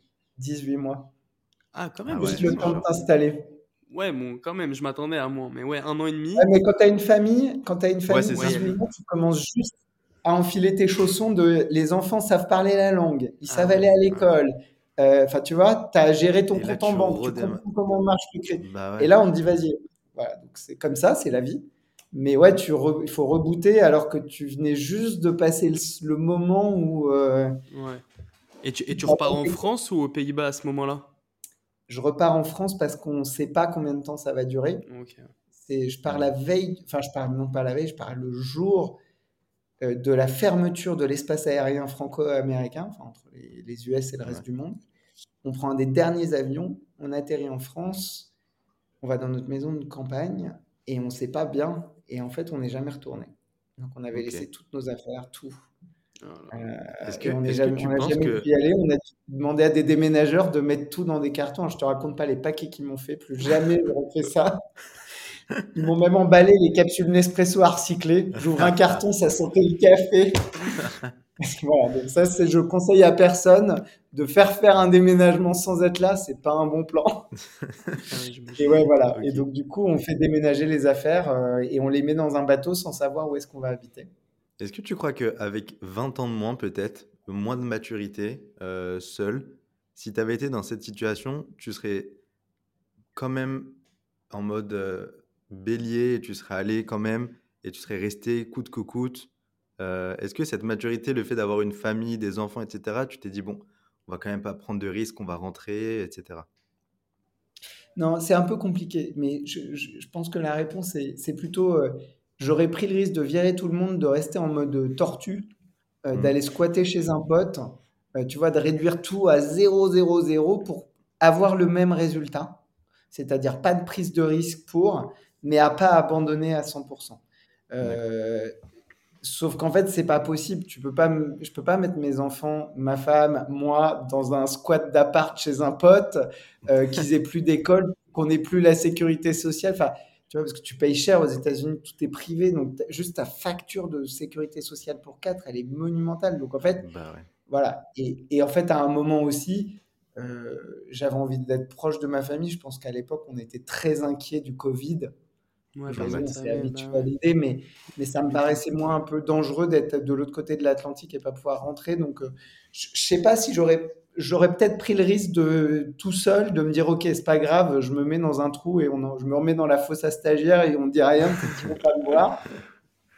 Je sais pas, mais mais oui, je pense que quand tu es tout seul, tu es plus bélier et tu Ouais, es t'es prêt à plus flexible en fait. Enfin, t'as moins de choses Ouais. à perdre, quoi. T'as moins de contraintes. Tu es plus flexible, tu as moins de contraintes, ouais. Tu peux t'adapter, tu peux squatter, tu peux te débrouiller, tu peux. euh, voilà. C'est pas que ça rend. euh, c'est pas qu'on devient peureux en, en- en ayant une famille, mais on est plus plus de responsabilité, ouais. C'est ça, Voilà. plus Mais je pense que j'aurais été, honnêtement, vraiment, j'aurais été responsable autant pour les salariés. Je pense que quand tu as, quand tu réussi à créer une vingtaine d'emplois, enfin, ou 10, ou, enfin, je sais pas d'ailleurs, il n'y a pas vraiment de chiffre, mais Ouais. quand, sans une responsabilité, vraiment, tu as un devoir de faire en sorte de les maintenir, surtout si les gens sont contents de travailler chez toi, dans ta boîte, c'est hyper important. Donc, en fait, à un moment, c'est pas Ouais, quelque chose que tu vas jouer aux cases. Ou en tout cas, moi, parce qu'il y a sûrement des gens qui ça, moi, zéro, en fait. Je peux jouer aux cases plein de trucs, mais pas les, pas les emplois, pas, ça, ça me paraît euh, pas gérable. Dans combien de pays vous êtes d'ailleurs là aujourd'hui, Wistrust? Alors, c'est cool parce qu'on est du coup, euh, on est ramassé sur la France, mais on travaille dans 70 pays. Et ça, vous la avez des clients dans 70 pays? Enfin. On a des utilisateurs dans 70 pays, on a des clients un peu partout en Europe, euh, mais j'ai pas de clients asiatiques. C'est-à-dire que je travaille pour les filiales de mes clients Ouais. européens en Asie. Mais Hmm. 70 pays, c'est beaucoup d'endroits. Bah oui, c'est ça, mais j'imagine que t'as pas d- un bureau dans chaque pays? Non, non, tout le monde est à Paris. Ok, donc t'as un Déjà, parce est à qu'on est Paris. 35, euh, Raph, donc si tu veux, il y aura un problème mathématique, il faudrait que j'ai des quarts de gens, Ouais, ouais. une personne dans pays. Eh, T'as instauré une fosse à stagiaire euh, dans ta boîte ou pas? Non, pas du tout. Alors, tu sais que c'est c'est marrant parce que, mais ça, je vais le dire, et puis peut-être qu'en fait, dans les commentaires, vous aurez un de mes stagiaires ou un contrat pro qui est passé chez nous qui dira c'est complètement faux. Euh, mais euh, j'espère pas, j'espère pas. Euh, non, le truc important, c'est que j'ai, vous ai parlé de cette expérience et je pense que ça a vachement influé sur euh, ce que je, comment je vois le, comment je vois le travail des juniors quand ils arrivent chez nous. Et je dis juniors, c'est pas du tout euh, pas sympa, mais c'est ceux qui débutent. Ouais. Et euh, pour moi, euh, il y a deux choses. On se doit de les former. Et je dis ça parce que c'est mon devoir, mais ils se doivent d'avoir envie d'être formés et d'avoir envie d'avoir des résultats. Et là où ça marche pas, c'est quand ils n'ont pas cette envie-là. Mais moi, je m'oblige à vraiment proposer, tu vois, on a des, des, un stagiaire et un contrat pro en ce moment dans l'équipe sales et c'est moi qui leur impose de suivre des formations HubSpot pendant leurs heures de travail. C'est bénéfique pour la boîte parce qu'ils vont mieux maîtriser les outils et être plus performants, mais surtout ce que je sais qu'ils repartent avec. Bah ouais. C'est Bah sur oui. leur CV, il y aura marqué certifié HubSpot, machin. Carrément. Donc il y, a un- il y a un jeu Et évidemment, ça marche très bien quand tu as des gens qui sont euh, complètement là-dedans, peu comme vous, euh, qui êtes aventureux, qui avez envie, tu vois, là, tu as un genre de répondant. Il y a des gens avec qui ça marche un peu moins bien. Mais ouais, ça a un gros impact sur moi parce que je me dis, mais non, mais si moi je fais pas ça après avoir été martyrisé, après avoir été mis dans la fosse stagiaire, c'est, je répète le même modèle que j'ai subi, donc c'est non. Mais c'est intéressant, ça veut, ça veut dire que toi, tu attends du coup d'un junior aussi qui, enfin, pas qu'il fasse, tu vois, A, B, C, D comme tu l'as dit, mais qu'il prenne aussi des initiatives à côté, qu'il essaye de progresser aussi de son côté, enfin, qu'il ait cette envie, si tu veux, de, euh, je vais pas dire peut-être pas passion, parce que c'est un mot assez euh, gros, mais enfin, qu'il ait envie aussi de progresser, mis à part, en fait, le, euh, ce, que tu lui as, ce que tu lui donnes, en fait, concrètement. Investi, pour moi. Investi. J'attends qu'il soit investi. Et du coup, pour répondre à ta question, euh, j'attends qu'il fasse ABCD. Je sais qu'il va pas pouvoir savoir faire D, donc j'attends en fait en vrai qu'il me fasse AB nickel. Ouais, et après... me voir en disant C, j'y suis pas trop, et D, je comprends rien. Plutôt qu'il essaye, qu'il perde du temps à tout le monde. Exactement, voilà. Donc moi, si tu veux, c'est sûr qu'il me fait AB nickel parce que ça, il s'est marqué sur son CV, il a appris à l'école, c'est où c'est pas compliqué, où il y a quelqu'un qui lui a montré. C, il dit je sais pas trop, j'ai jamais fait, est-ce que quelqu'un peut m'expliquer? Et une fois qu'on lui a expliqué, tac, tac, tac. Et D, il dit bah j'en sais rien, comment on fait, comment je fais pour apprendre? Ça, c'est le top du top. Et en fait, c'est ça l'investissement. C'est pas de prétendre que tu sais. On en a plein des comme ça, ça c'est terrible. Qui font semblant, c'est horrible, c'est la cata pour tout le monde. On est perdant, ils sont perdants. C'est pas le mec qui tire au flanc parce que ça c'est autre chose. C'est entre les deux. C'est euh, je suis là pour apprendre. Euh, voilà ce que je sais, voilà ce que je sais pas. Comment on fait pour y arriver? Et là, ça, tu as, un truc bien. Je suis prêt à appliquer mes skills, mais je suis prêt à apprendre aussi euh, pour vous. Quoi. Tu, tu, tu, tu sens qu'il y a une différence, toi, entre les, euh, justement les profils juniors euh, de ton ancienne aventure avec You Like et celle d'aujourd'hui? Je te parle peut-être de la motivation des gens, de l'engagement qu'ils ont, ou c'est à peu près la même chose? Je vois bien, Raph, le but de ta question, me faire passer pour un vieux con qui dit Non, juste comprendre en fait, parce que c'était quand même. Euh, il y a la différence entre Raph pas de cheveux blancs et Raph cheveux blancs. Donc, euh, en vrai, j'ai l'impression qu'il y a des différences, euh, mais je peux pas vraiment comparer parce que je suis pas le même boss à que j'étais. Je suis pas le même boss à 45 ans que j'étais à 35 ans il y a 25 ans. Euh, je pense que je recrute pas pareil à 45 ans que je recrutais à 25 ans, en bien et en mal d'ailleurs. Hein. Je pense que je suis beaucoup plus euh, fin dans mes recrutements et que j'arrive à détecter des trucs. Et je pense que du coup, quand je fais une bourde, elle est trois fois plus grosse parce qu'en fait, je me fais avoir vraiment, ça passe le radar et du coup, je suis très déçu.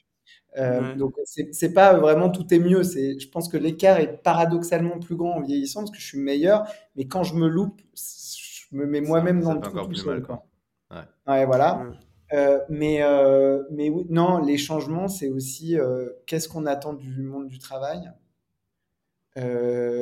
Qu'est-ce que le Covid a eu comme impact sur l'enseignement? Enfin, c'est pas les, pas les gens, c'est le contexte. Et je, vous seriez mieux placé, Gabéraf, pour parler de comment vous et vos potes d'école sentez le monde du travail et qu'est-ce que vous en attendez, plutôt que moi de vous dire ce que vous en pensez je suis mal placé aujourd'hui. Moi, je peux dire ce que j'attends et qu'est-ce qui fait que je donne le meilleur, qu'est-ce qui fait que moi et mes collaborateurs, on donne le meilleur de nous-mêmes pour former les gens? Je peux pas vous dire ce qui, tu vois, ça, ça marche pas. En fait, je suis pas ben alors, justement, par rapport à ça, il y a le sujet de l'IA euh, dans le monde du travail. Euh, c'est quoi ton avis là-dessus? Parce que ça, ça, change énormément de choses, euh, surtout dans, dans, le monde digital dans, lequel, dans le monde dans lequel tu es. Et, euh, et, c'est, et chez Wistrust, comment, comment l'IA, ça impacte la vie de tous les jours euh, Peut-être même des juniors, du système de recrutement, de comment on développe, comment on va chercher des clients? C'est, c'est quoi le rôle de l'IA et c'est quoi ton avis là-dessus? Alors, le truc important, c'est que on a débloqué un, on a ouvert une porte il y a quelques semaines. Donc c'est frais, c'est difficile de tirer beaucoup de conclusions, mais on est une boîte qui fait du sur-mesure pour des grands comptes. Donc en fait, on a beaucoup de spécificités par client dans la programmation du logiciel et dans ce que le client en, tire. Ça veut dire que euh, quand tu arrives chez nous, le client A, c'est pas le client B. C'est pas un produit sur étagère où tout le monde a la même chose. Il y a du paramétrage, il y a des attentes, il y a des... Ah, donc en fait, tout le monde est un peu spécifique. On fait du haut de gamme, Et dans le haut de gamme, il faut connaître ta clientèle. Cet élément de contexte, il est important parce que du coup, on a toujours beaucoup documenté.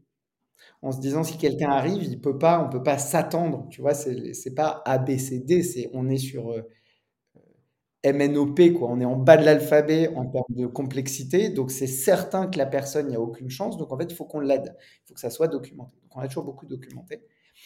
Et il y a quelques semaines, Notion, qui est le lieu où on documente, a ouvert son IA. Et c'est la révolution. Euh, c'est la révolution parce que moi, je suis tombé de ma chaise. C'est-à-dire qu'en fait, on a toute cette documentation et tu lui poses trois questions et il te répond à un niveau d'exécution. tellement efficace. il est tellement efficace. Incroyable. Ouais, je suis d'accord. Voilà. Donc, du coup, ça, c'est mon point de vue. Je fais du sur-mesure. Je fais pas du, du prêt-à-porter. Ça joue énormément dans la valeur de, de, de la documentation et de l'IA. Du coup, je vois aussi ça, ça va changer beaucoup de choses dans mes recrutements parce qu'il y a des profils qui sont prêts à bénéficier de ça et il y a des profils qui sont pas prêts. Alors, je dis prêt, c'est pas un bon mot parce que ça peut être, il y a des gens qui sont câblés pour ou des gens qui sont prêts à faire les efforts pour se câbler pour. Euh, et il y a ceux qui comprennent pas, qui voient pas le truc et je, je le sens déjà. Il y a des gens qui vont se retrouver à la ramasse. Euh, parce qu'en fait, euh, quand tu fais, c'est du RAG. Donc, en gros, l'idée, c'est que tu as un cerveau externalisé. Donc, le problème n'est plus de stocker cette capacité, c'est de savoir manipuler l'information, aller la chercher, l'agréger, faire du sens. Euh, c'est pas les mêmes, euh, c'est pas les mêmes attentes.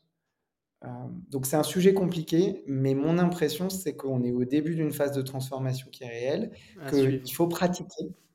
Parce que si tu pratiques pas, euh, bah, personne va venir te chouchouter en disant mais attends mon petit, euh, regarde, faut faire. Donc en fait, si tu n'as pas d'expérience de ça, si tu fais pas toi-même un petit peu, je pense que tu mmh. peux ne pas comprendre ce qui sont les nouveaux skills. Et comme c'est des nouveaux skills, il y a personne pour te les mettre dans une grille et te les apprendre à l'école en disant bah attends maintenant le monde c'est comme ça, il faut savoir faire ça, ça et ça. Alors mmh. pendant cinq ans, le monde va passer d'un état A à un état, d'un état solide à un état gazeux. Mhm. Et en fait, dans cette transition, il y a ceux qui vont arriver à capter des trucs et en profiter, puis il y a ceux, voilà. Donc, je suis, euh, je suis pas hyper inquiet. Je pense que c'est une chance, comme à chaque fois qu'il y a un produit nouveau, c'est une chance pour les plutôt débutants dans leur carrière parce qu'en fait, tu peux euh, prendre des raccourcis. Ouais, carrément. Euh, tu arrives, tu as 22 ans, euh, tu comprends tout de l'IA, ce que ça veut dire, c'est clair pour toi. tu as peux gagner une tonne de temps et de. gagner 4 ans dans ton ouais, C'est ouf. C'est vrai. Euh, donc ça, c'est et ça, je l'ai vécu plein de fois. C'est chaque révolution tech, ça permet à des profils plus juniors qui sont dans le coup d'aller beaucoup plus vite, de gagner beaucoup plus en expérience, de, de, voilà, de, de, gravir les échelons et, et ça, c'est cool. Donc il y a une vraie opportunité il y a un petit risque, hein, euh, se retrouver à la ramasse et pas être. Euh, euh, voilà, mais, mais, globalement, je pense que c'est. de toute façon, c'est ce que c'est. Et donc, il faut essayer, comme revenir sur l'intro, faut essayer de prendre le maximum. si tu as envie de travailler dans l'IA parce que ça te passionne, bah, on a des boîtes de ouf. Donc, mon histoire de Mark Zuckerberg, c'est peut-être passer une journée avec le patron de Mistral. C'est peut-être ça l'histoire qui, dans 10 ans, tu vois, bah oui, ça. Bah a raconté, machin. Donc, je sais pas qu'est cette révolution aujourd'hui et ce qu'elle veut dire pour les gens qui nous écoutent. Mais si vous vous lancez maintenant, c'est sûr qu'il faut essayer d'aller traîner dans des nouveaux endroits qui ne sont pas les endroits où il y a une réputation, qui sont les endroits en devenir qui pourront être. Euh, Donc, on a cité TEDx, je vous ai cité Wikipédia, je vous ai cité Facebook, tous ces trucs-là. Euh, j'ai passé une demi-journée aussi avec Jack Dorsey chez Twitter. Euh, tous ces endroits-là, ils n'étaient pas. C'était des endroits qui avaient l'air dingues et où on était curieux. Ouais. Il y a la même chose aujourd'hui avec l'IA. Donc moi je et, et moi je suis vieux donc je vais même plus squatter la place, c'est nickel. mes enfants. Donc il y a une place à prendre, je suis pas en train de squatter la nouvelle boîte, le nouveau truc. Donc euh, il y a forcément un RAF euh, sans qui eh, va aller faire ça à ma place. Justement, justement, c'était ma prochaine question. Je dis pas que tu es vieux, hein. loin de là, je me permettrai pas de dire dit, ça. Et je le dis avec sourire parce qu'on s'aperçoit quand on fait 20, 25 ans de tech on se rend compte qu'on vieillit plus vite que euh, quand tu fais 25 ans de conseil, parce que c'est, j'ai l'impression que tous les 5 ans, il faut que je réapprenne des trucs. Euh, ouais. Tu vois, donc le sentiment de, je me sens pas vieux physiquement ni mentalement, mais, mais par contre, je sens que que les ça, années ça passent vite, parce que quoi. euh, quand je vous raconte comment c'était en 2005 de monter une start-up et comment je vois Ouais. le temps que ça me... Putain, je me dis, mais c'est pas possible, c'était il y a 15 ans ça? Euh, mais c'est des, des années de chien, quoi. Il s'est passé 75 ans, en fait, en vrai. Donc, euh, je me vexerai pas, mais c'est vrai que la tech te donne cette impression quand tu regardes dans le miroir que euh, Ouais, ça passe à une vitesse, mais de fou. Ouais. Mais justement, alors est-ce que Wistress, tu penses que c'est ta dernière entreprise ou on peut te voir euh, fondateur d'une autre boîte euh, à l'avenir? Non, Est-ce que tu as une, euh, une idée là-dessus? tu sais pas ça, et il vaut mieux pas.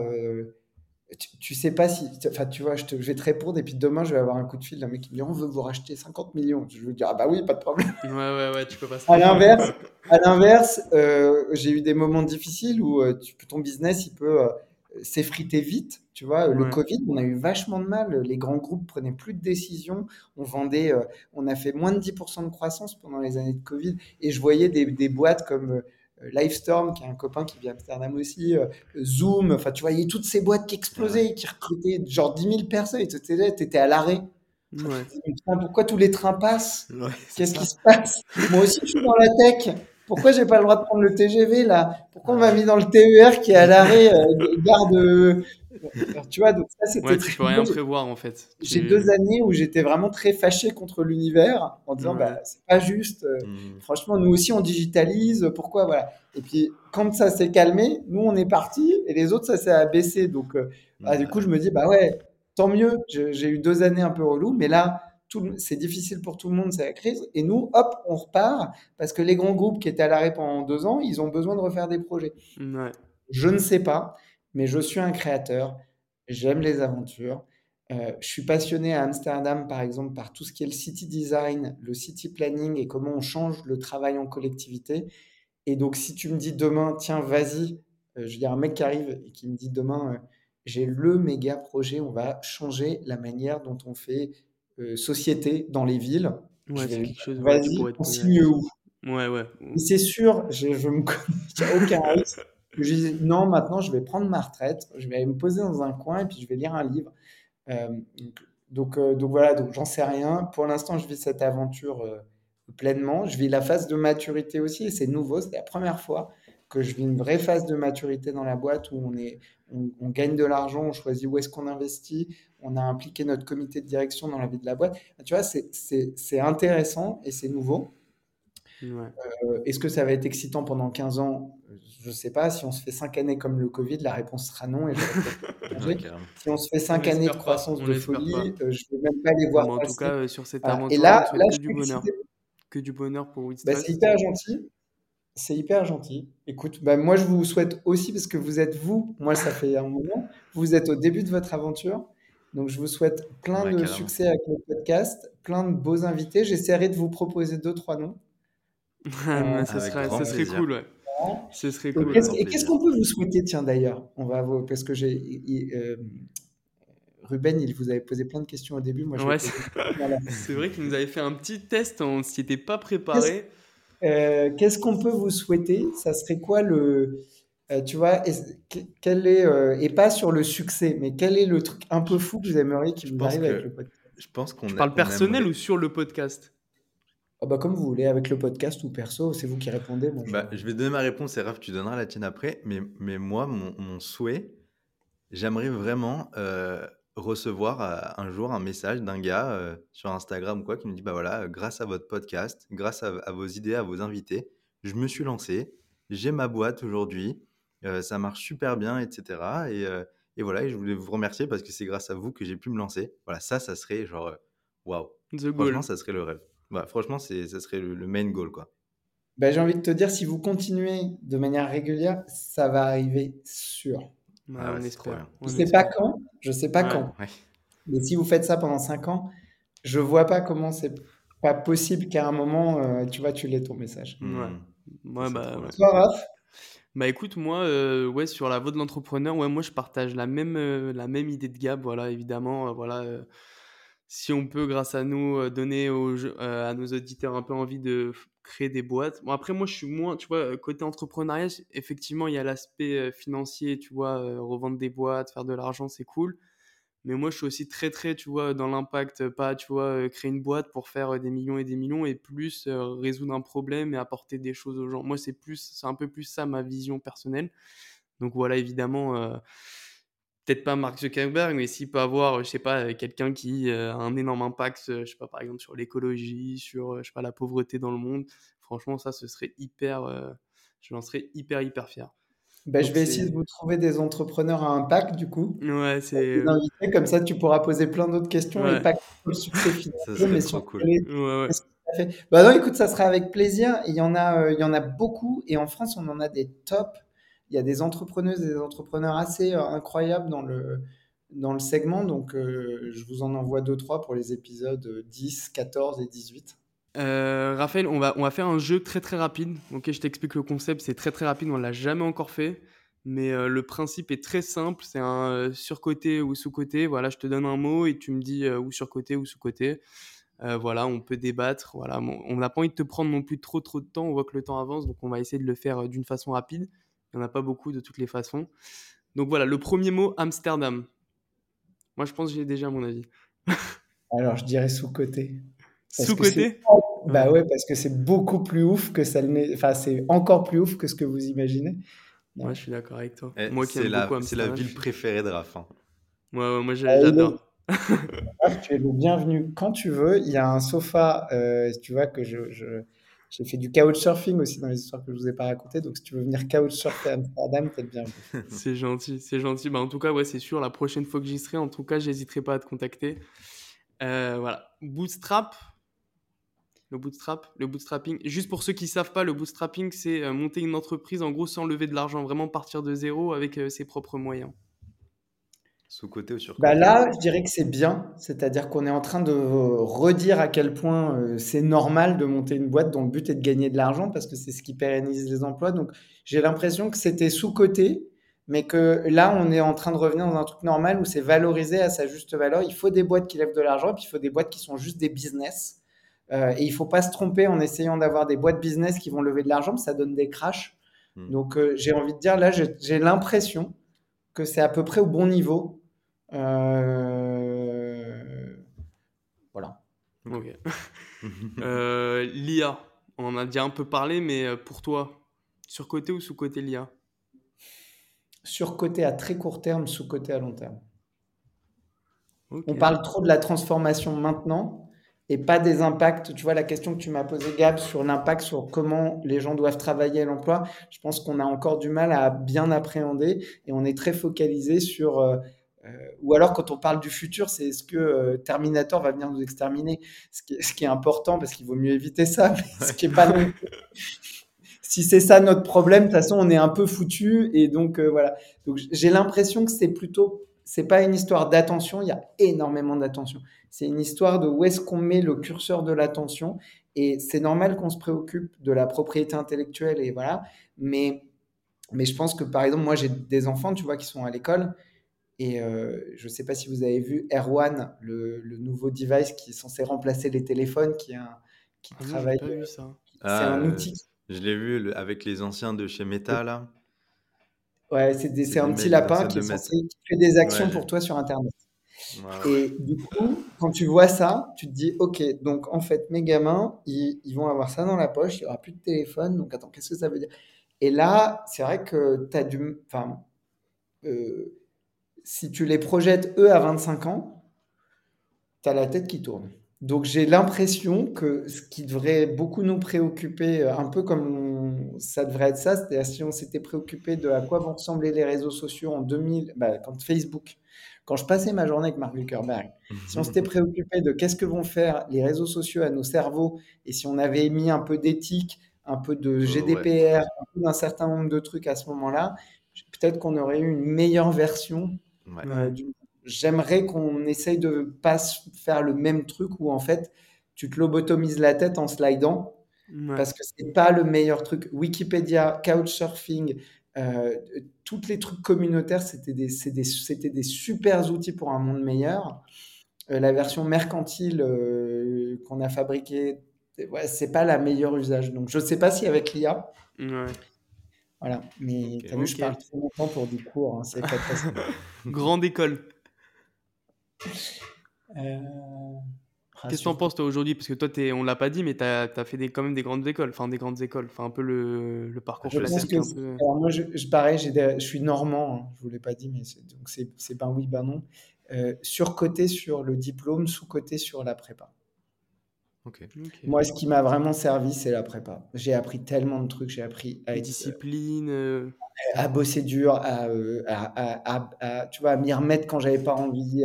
ça m'a vraiment donné quelque chose qui, qui, est resté. Euh, et bon, les week-ends d'un thé et les soirées arrosées, c'est cool, mais c'est pas là où j'ai appris le max. sauf qu'en fait, bah, tu te bats pour rentrer en école. Donc en fait, sans l'école, la prépa n'existe pas. Donc je pense que le diplôme est surcoté je pense que la formation est sous-cotée. D'accord. Ok. Ok, bah écoute, euh, c'était vraiment un succès ce sur-côté ou sous-côté. Moi j'ai beaucoup aimé. Eh, j'adore ce jeu, faut qu'on le refasse. Franchement, on va le refaire. C'était quand même pas mal. Euh, voilà, je sais que tu es investisseur aussi, tu es un, comme on l'a dit, business angel. Donc, euh, donc voilà, tu investi dans plusieurs startups. Euh, dans combien d'entreprises, dans combien de startups tu as investi jusqu'à maintenant? J'ai investi l'argent que j'ai gagné en vendant ma première boîte chez d'autres gens en me disant peut-être qu'ils vont réussir mieux. ouais. Ah ouais. Et donc j'ai fait une quinzaine d'investissements, une non, entre ouais, un peu plus de 10, euh, à travers un, un, incubateur où j'ai été pareil pionnier. Euh, et qui est un endroit de ouf, qui est peu connu parce qu'on a beaucoup trop parlé de The Family avec tout le buzz. voilà, mais c'est les mêmes en sérieux et en bon.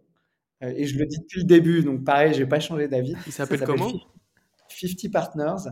Et c'est euh, si vous avez une startup, que vous voulez monter une startup, que vous n'avez pas de réseau, que vous voulez être accompagné, je vous dis pas d'y aller, mais je vous dis d'aller les rencontrer.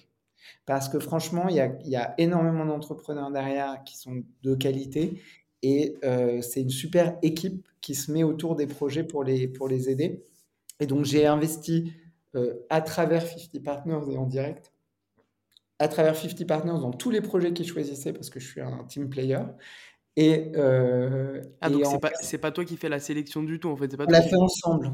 Donc tu rencontres quand même les fondateurs, tu, enfin, tu vois si le projet non, plaît. 50 choisit les projets, les met dans un comité et on vote. Et c'est la majorité qui décide. C'est très démocratique comme ça. Ah ouais, ok. Marrant, je savais ah, pas. connaissais pas. Ouais, ouais, et, et, en particulier, j'ai investi que dans la food parce que c'est un métier, que, un univers que j'adore mais que j'ai décidé de, dont j'ai décidé de pas faire mon métier parce que je savais que c'était des horaires de vie euh, épouvantables. D'ailleurs, on est d'accord, elle est dégueulasse euh, la, nourriture à Amsterdam. Moi, c'est le seul point négatif que j'ai trouvé, moi, Amsterdam. Je commence à avoir plein d'amis aux Pays-Bas, donc je vais faire nos comments, mais. ouais, elle est dégueulasse. ok, très bien. Bon, bah écoute, on va, te, on va bientôt finir cet épisode avec euh, nos questions, un peu les questions qu'on pose à tous nos invités. Gab, je te laisse. Euh, J'adore ces petites questions. On parle de l'entrepreneuriat un peu en général. Mais d'abord, toi, Raph, comment est-ce que tu vois euh, Trust dans 5 ans? Euh, J'aimerais bien qu'on ait vraiment passé un cap en termes d'international, donc pas juste dans la présence des utilisateurs, mais je trouve que c'est un des trucs qui est cool. On a du coup une équipe très multilingue, multi-pays. Et donc pour moi, c'est vraiment plus une expansion internationale. J'ai pas l'impression, je le vois pas d'un, tu vois, j'ai pas une vision euh, transformée à 100% parce qu'à nouveau, on est plus dans une phase de maturité. Donc je vois une boîte qui est plus solide, euh, qui est plus internationale euh, et qui a, peut-être une réputation encore plus balèze qu'elle n'a aujourd'hui. voilà, mais pas mais ça sera déjà très bien comme ça en fait. Bah, on l'a dit, mais on le redit, plein de bonheur à Wistress. Franchement, c'est une super boîte. Euh, c'est trop sympa. On ça vaut ça d'œil. Très près. Franchement, ouais. ouais. on a hâte de, on a de voir ça. On se donne rendez-vous. Euh, on se parlera avant, mais on se donne rendez-vous dans 5 ans. On fera le point.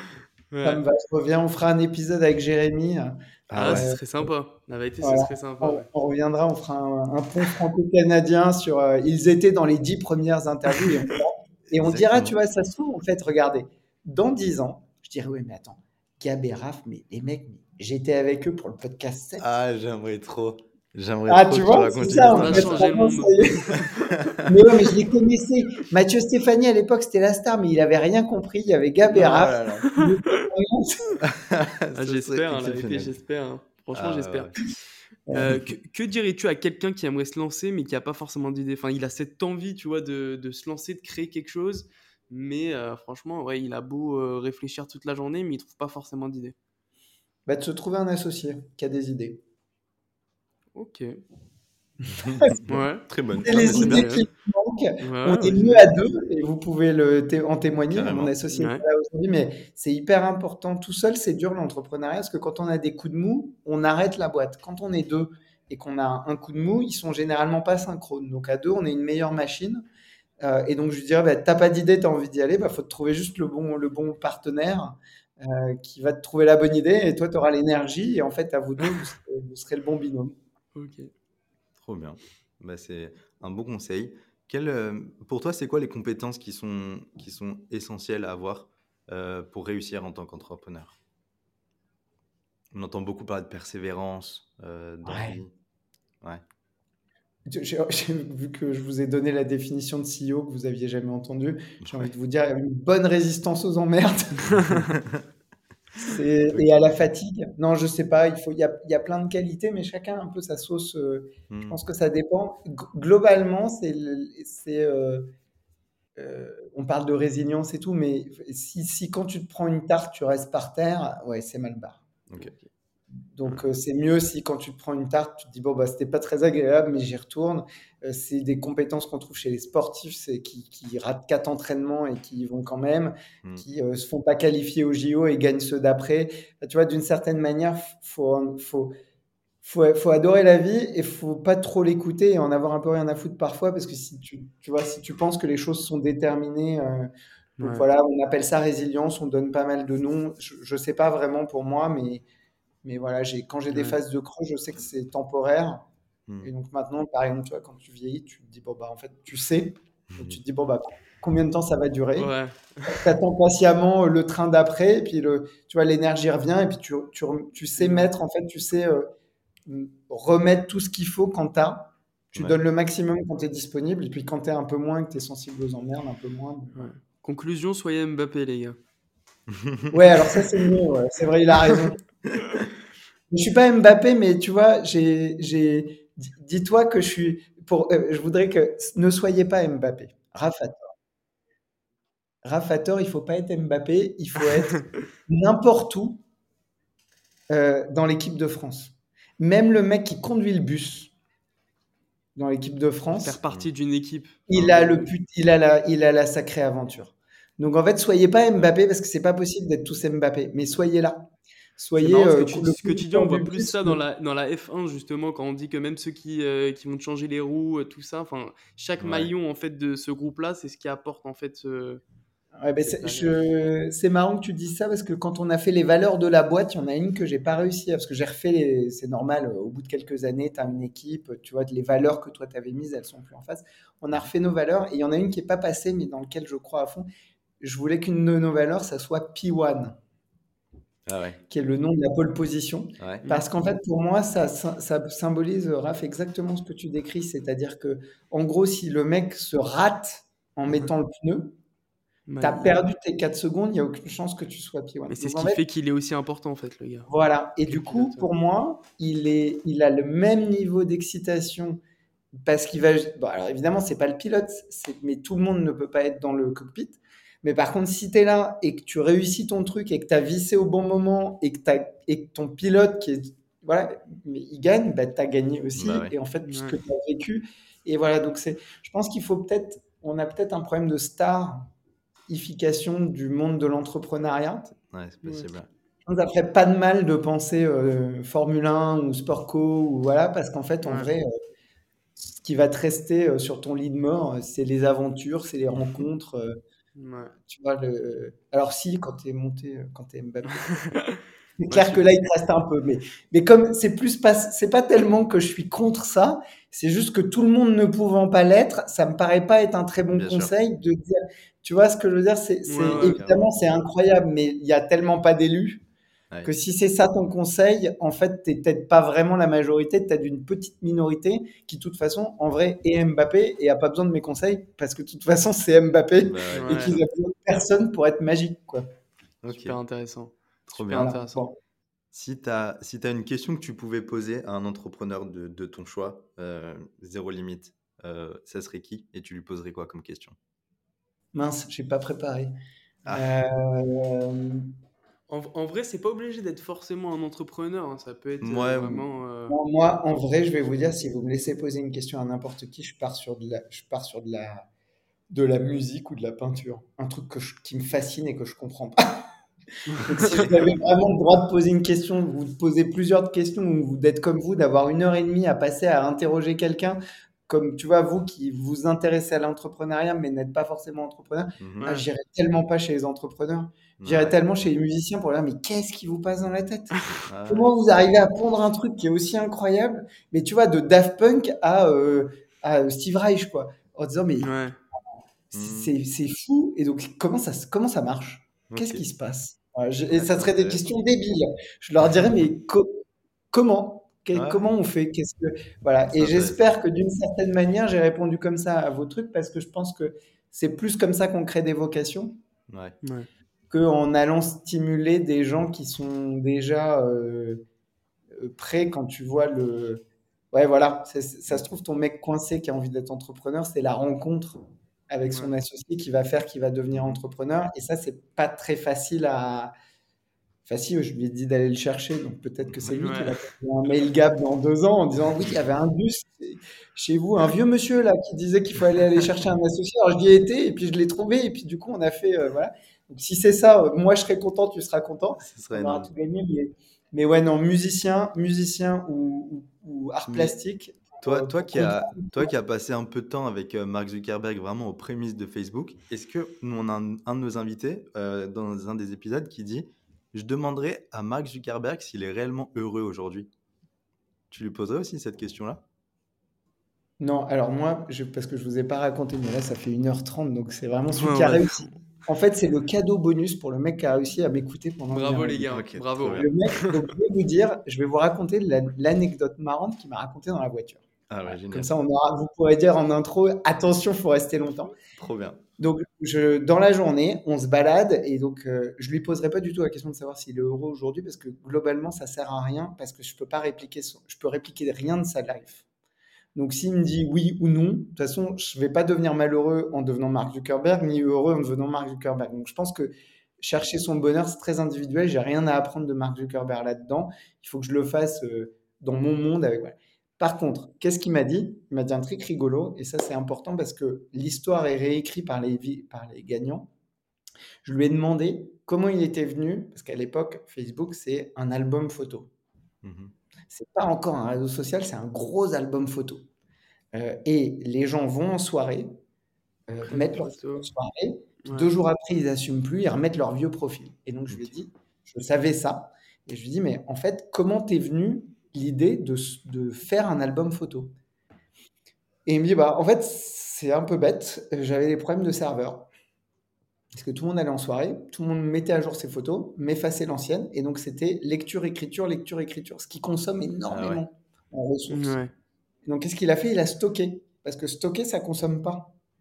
Ouais. Donc, en fait, il faisait que écrire. Il n'y avait pas lecture, effacer. Donc, en fait, le mec a juste optimisé un problème de tech sans vraiment se dire je vais faire le plus gros album photo de la planète Mhm. Et sans il est devenu Facebook sans avoir volonté de devenir Facebook. Donc globalement, tu vois, le truc qui m'a appris ce jour-là, c'est un, bon, évidemment, tu racontes l'histoire quand tu vas euh, sur le plateau de télé ou euh, voilà, qu'il faut raconter. Ouais. Et deux, en fait, il a juste bien fait son travail de tech. Ouais. Il s'est dit, ah, j'ai un problème qui n'est pas optimisé, il y a un truc qui marche pas bien, c'est pas efficace. Il l'a résolu et l'effet de bord positif pour lui, c'est que c'est ça qui a fait Facebook. C'est que du coup, tout le monde s'est mis à faire des albums photos parce qu'au début, il y avait pas du tout de contenu. Les contenus, c'était soit on racontait, euh, ah, j'ai mangé des carottes et on mettait, c'était plus Ouais. proche d'Instagram. Très simple, ouais. Ouais. Et donc, du coup, bah, c'est comme ça qu'il a fait. Donc, ça, tu vois, c'était, pour moi, ça a été vraiment très instructif Ok. parce que il a réussi super bien, mais en fait, il a juste bien bossé. Ouais. Et donc, je me dis souvent, ouais, voilà, je me dis souvent, bah, vas-y, essaye de faire le truc bien, optimise le truc correctement. C'est pas la garantie du succès, mais au moins, c'est la garantie Ouais. que voilà. Donc, je pense que demander aux gens qui ont réussi s'ils sont heureux ou pas, comment on fait, c'est sympa, intéressant et il y a de la curiosité. Mmh mais euh, ouais, c'est pas ça que Laissez-moi poser des questions à Daft Punk. bah, Ils ont lâché et probablement avant les 1h30. Mais si vous m'écoutez, je suis ravi de, faire, de me lancer dans le podcast musical juste pour avoir le plaisir de vous interviewer. On fera ça. Mais en tout cas, merci beaucoup euh, de partager, euh, d'avoir partagé avec nous cette, ces anecdotes en général. Voilà, on va finir avec une dernière question parce que là, vraiment, on a vraiment dépassé le temps. voilà, est-ce qu'il y a-t-il un entrepreneur que tu aimerais voir passer sur ce podcast, tout simplement? Est-ce qu'il y en a un euh, voilà. Alors, comme je vous ai dit, tu vas pouvoir couper la dernière question. Comme je vous ai dit que je vous envoyais des noms, je ne veux pas en citer un. Je vais vous envoyer plusieurs personnes bien. Ah, génial. Très bien, merci. Vous avez à interviewer. Donc voilà, c'est mon, c'est mon petit cadeau pour partir. Et du coup, on peut couper la dernière question, dire merci aux auditeurs qui ont tenu. Ceux qui sont ah encore là, c'est les Warriors, c'est les vrais fans. Si vous êtes on les remercie. Ah ouais. Non, franchement, c'était génial. et s'ils veulent, euh, et s'ils veulent un, conseil précis ou me poser une question qu'on a oubliée, bah, ils ont gagné le droit de m'envoyer un email, raphaël.wistrust.com. Voilà. Et eh bah, trop bien. On mettra ça en description. Ouais, bien sûr, évidemment. Eh bah, trop bien. Merci beaucoup, Raph, vraiment d'avoir euh, partagé tes histoires à notre micro. Euh, C'était un bonheur de t'avoir fait. Et puis voilà, comme des fois la vie fait bien les choses, on a commencé avec Jérémy Mani, à qui on passe un gros coucou d'ailleurs. Et puis, bah, c'est dans les commentaires. Euh, on, a, pris, a pris contact et puis voilà, te voilà. Euh, ça a été vraiment un plaisir. Merci beaucoup. On vous a dit, Raph, il est dispo. On vous mettra son profil LinkedIn ou on mettra son mail. Si vous avez des petites questions, il nous l'a dit, il sera content de, de, de, d'y répondre. j'adore faire les épisodes. En vrai, c'est, un kiff, j'adore. On, on, fait, on fait partager des histoires, on discute, on a vos retours. Franchement, j'adore. Et puis, bah, je vous donne rendez-vous, chers auditeurs, dans deux dimanches pour un nouvel épisode. Euh, voilà, en gros, ce passe dimanche, c'est celui d'après, ça va vite arriver. Et puis en attendant, continuez à nous soutenir sur les réseaux. Voilà, envahissez-nous de likes, de partages, notez-nous sur les plateformes, on ne le dit pas assez, mais c'est hyper, hyper important. Et puis euh, voilà, si vous avez aimé cet épisode et que vous êtes encore là, allez, un dernier effort, vous allez cliquer juste là, 5 étoiles, ça prend une seconde et ça nous aide vachement. Et puis, euh, et puis voilà, on est partout de toute façon, sur les réseaux, voilà, la voix de l'entrepreneur. Et puis on se retrouve dans deux dimanches pour un tout nouvel épisode, un tout nouvel invité et encore plein de belles histoires sur l'entrepreneuriat comme d'habitude. Prenez soin de vous, à très vite, salut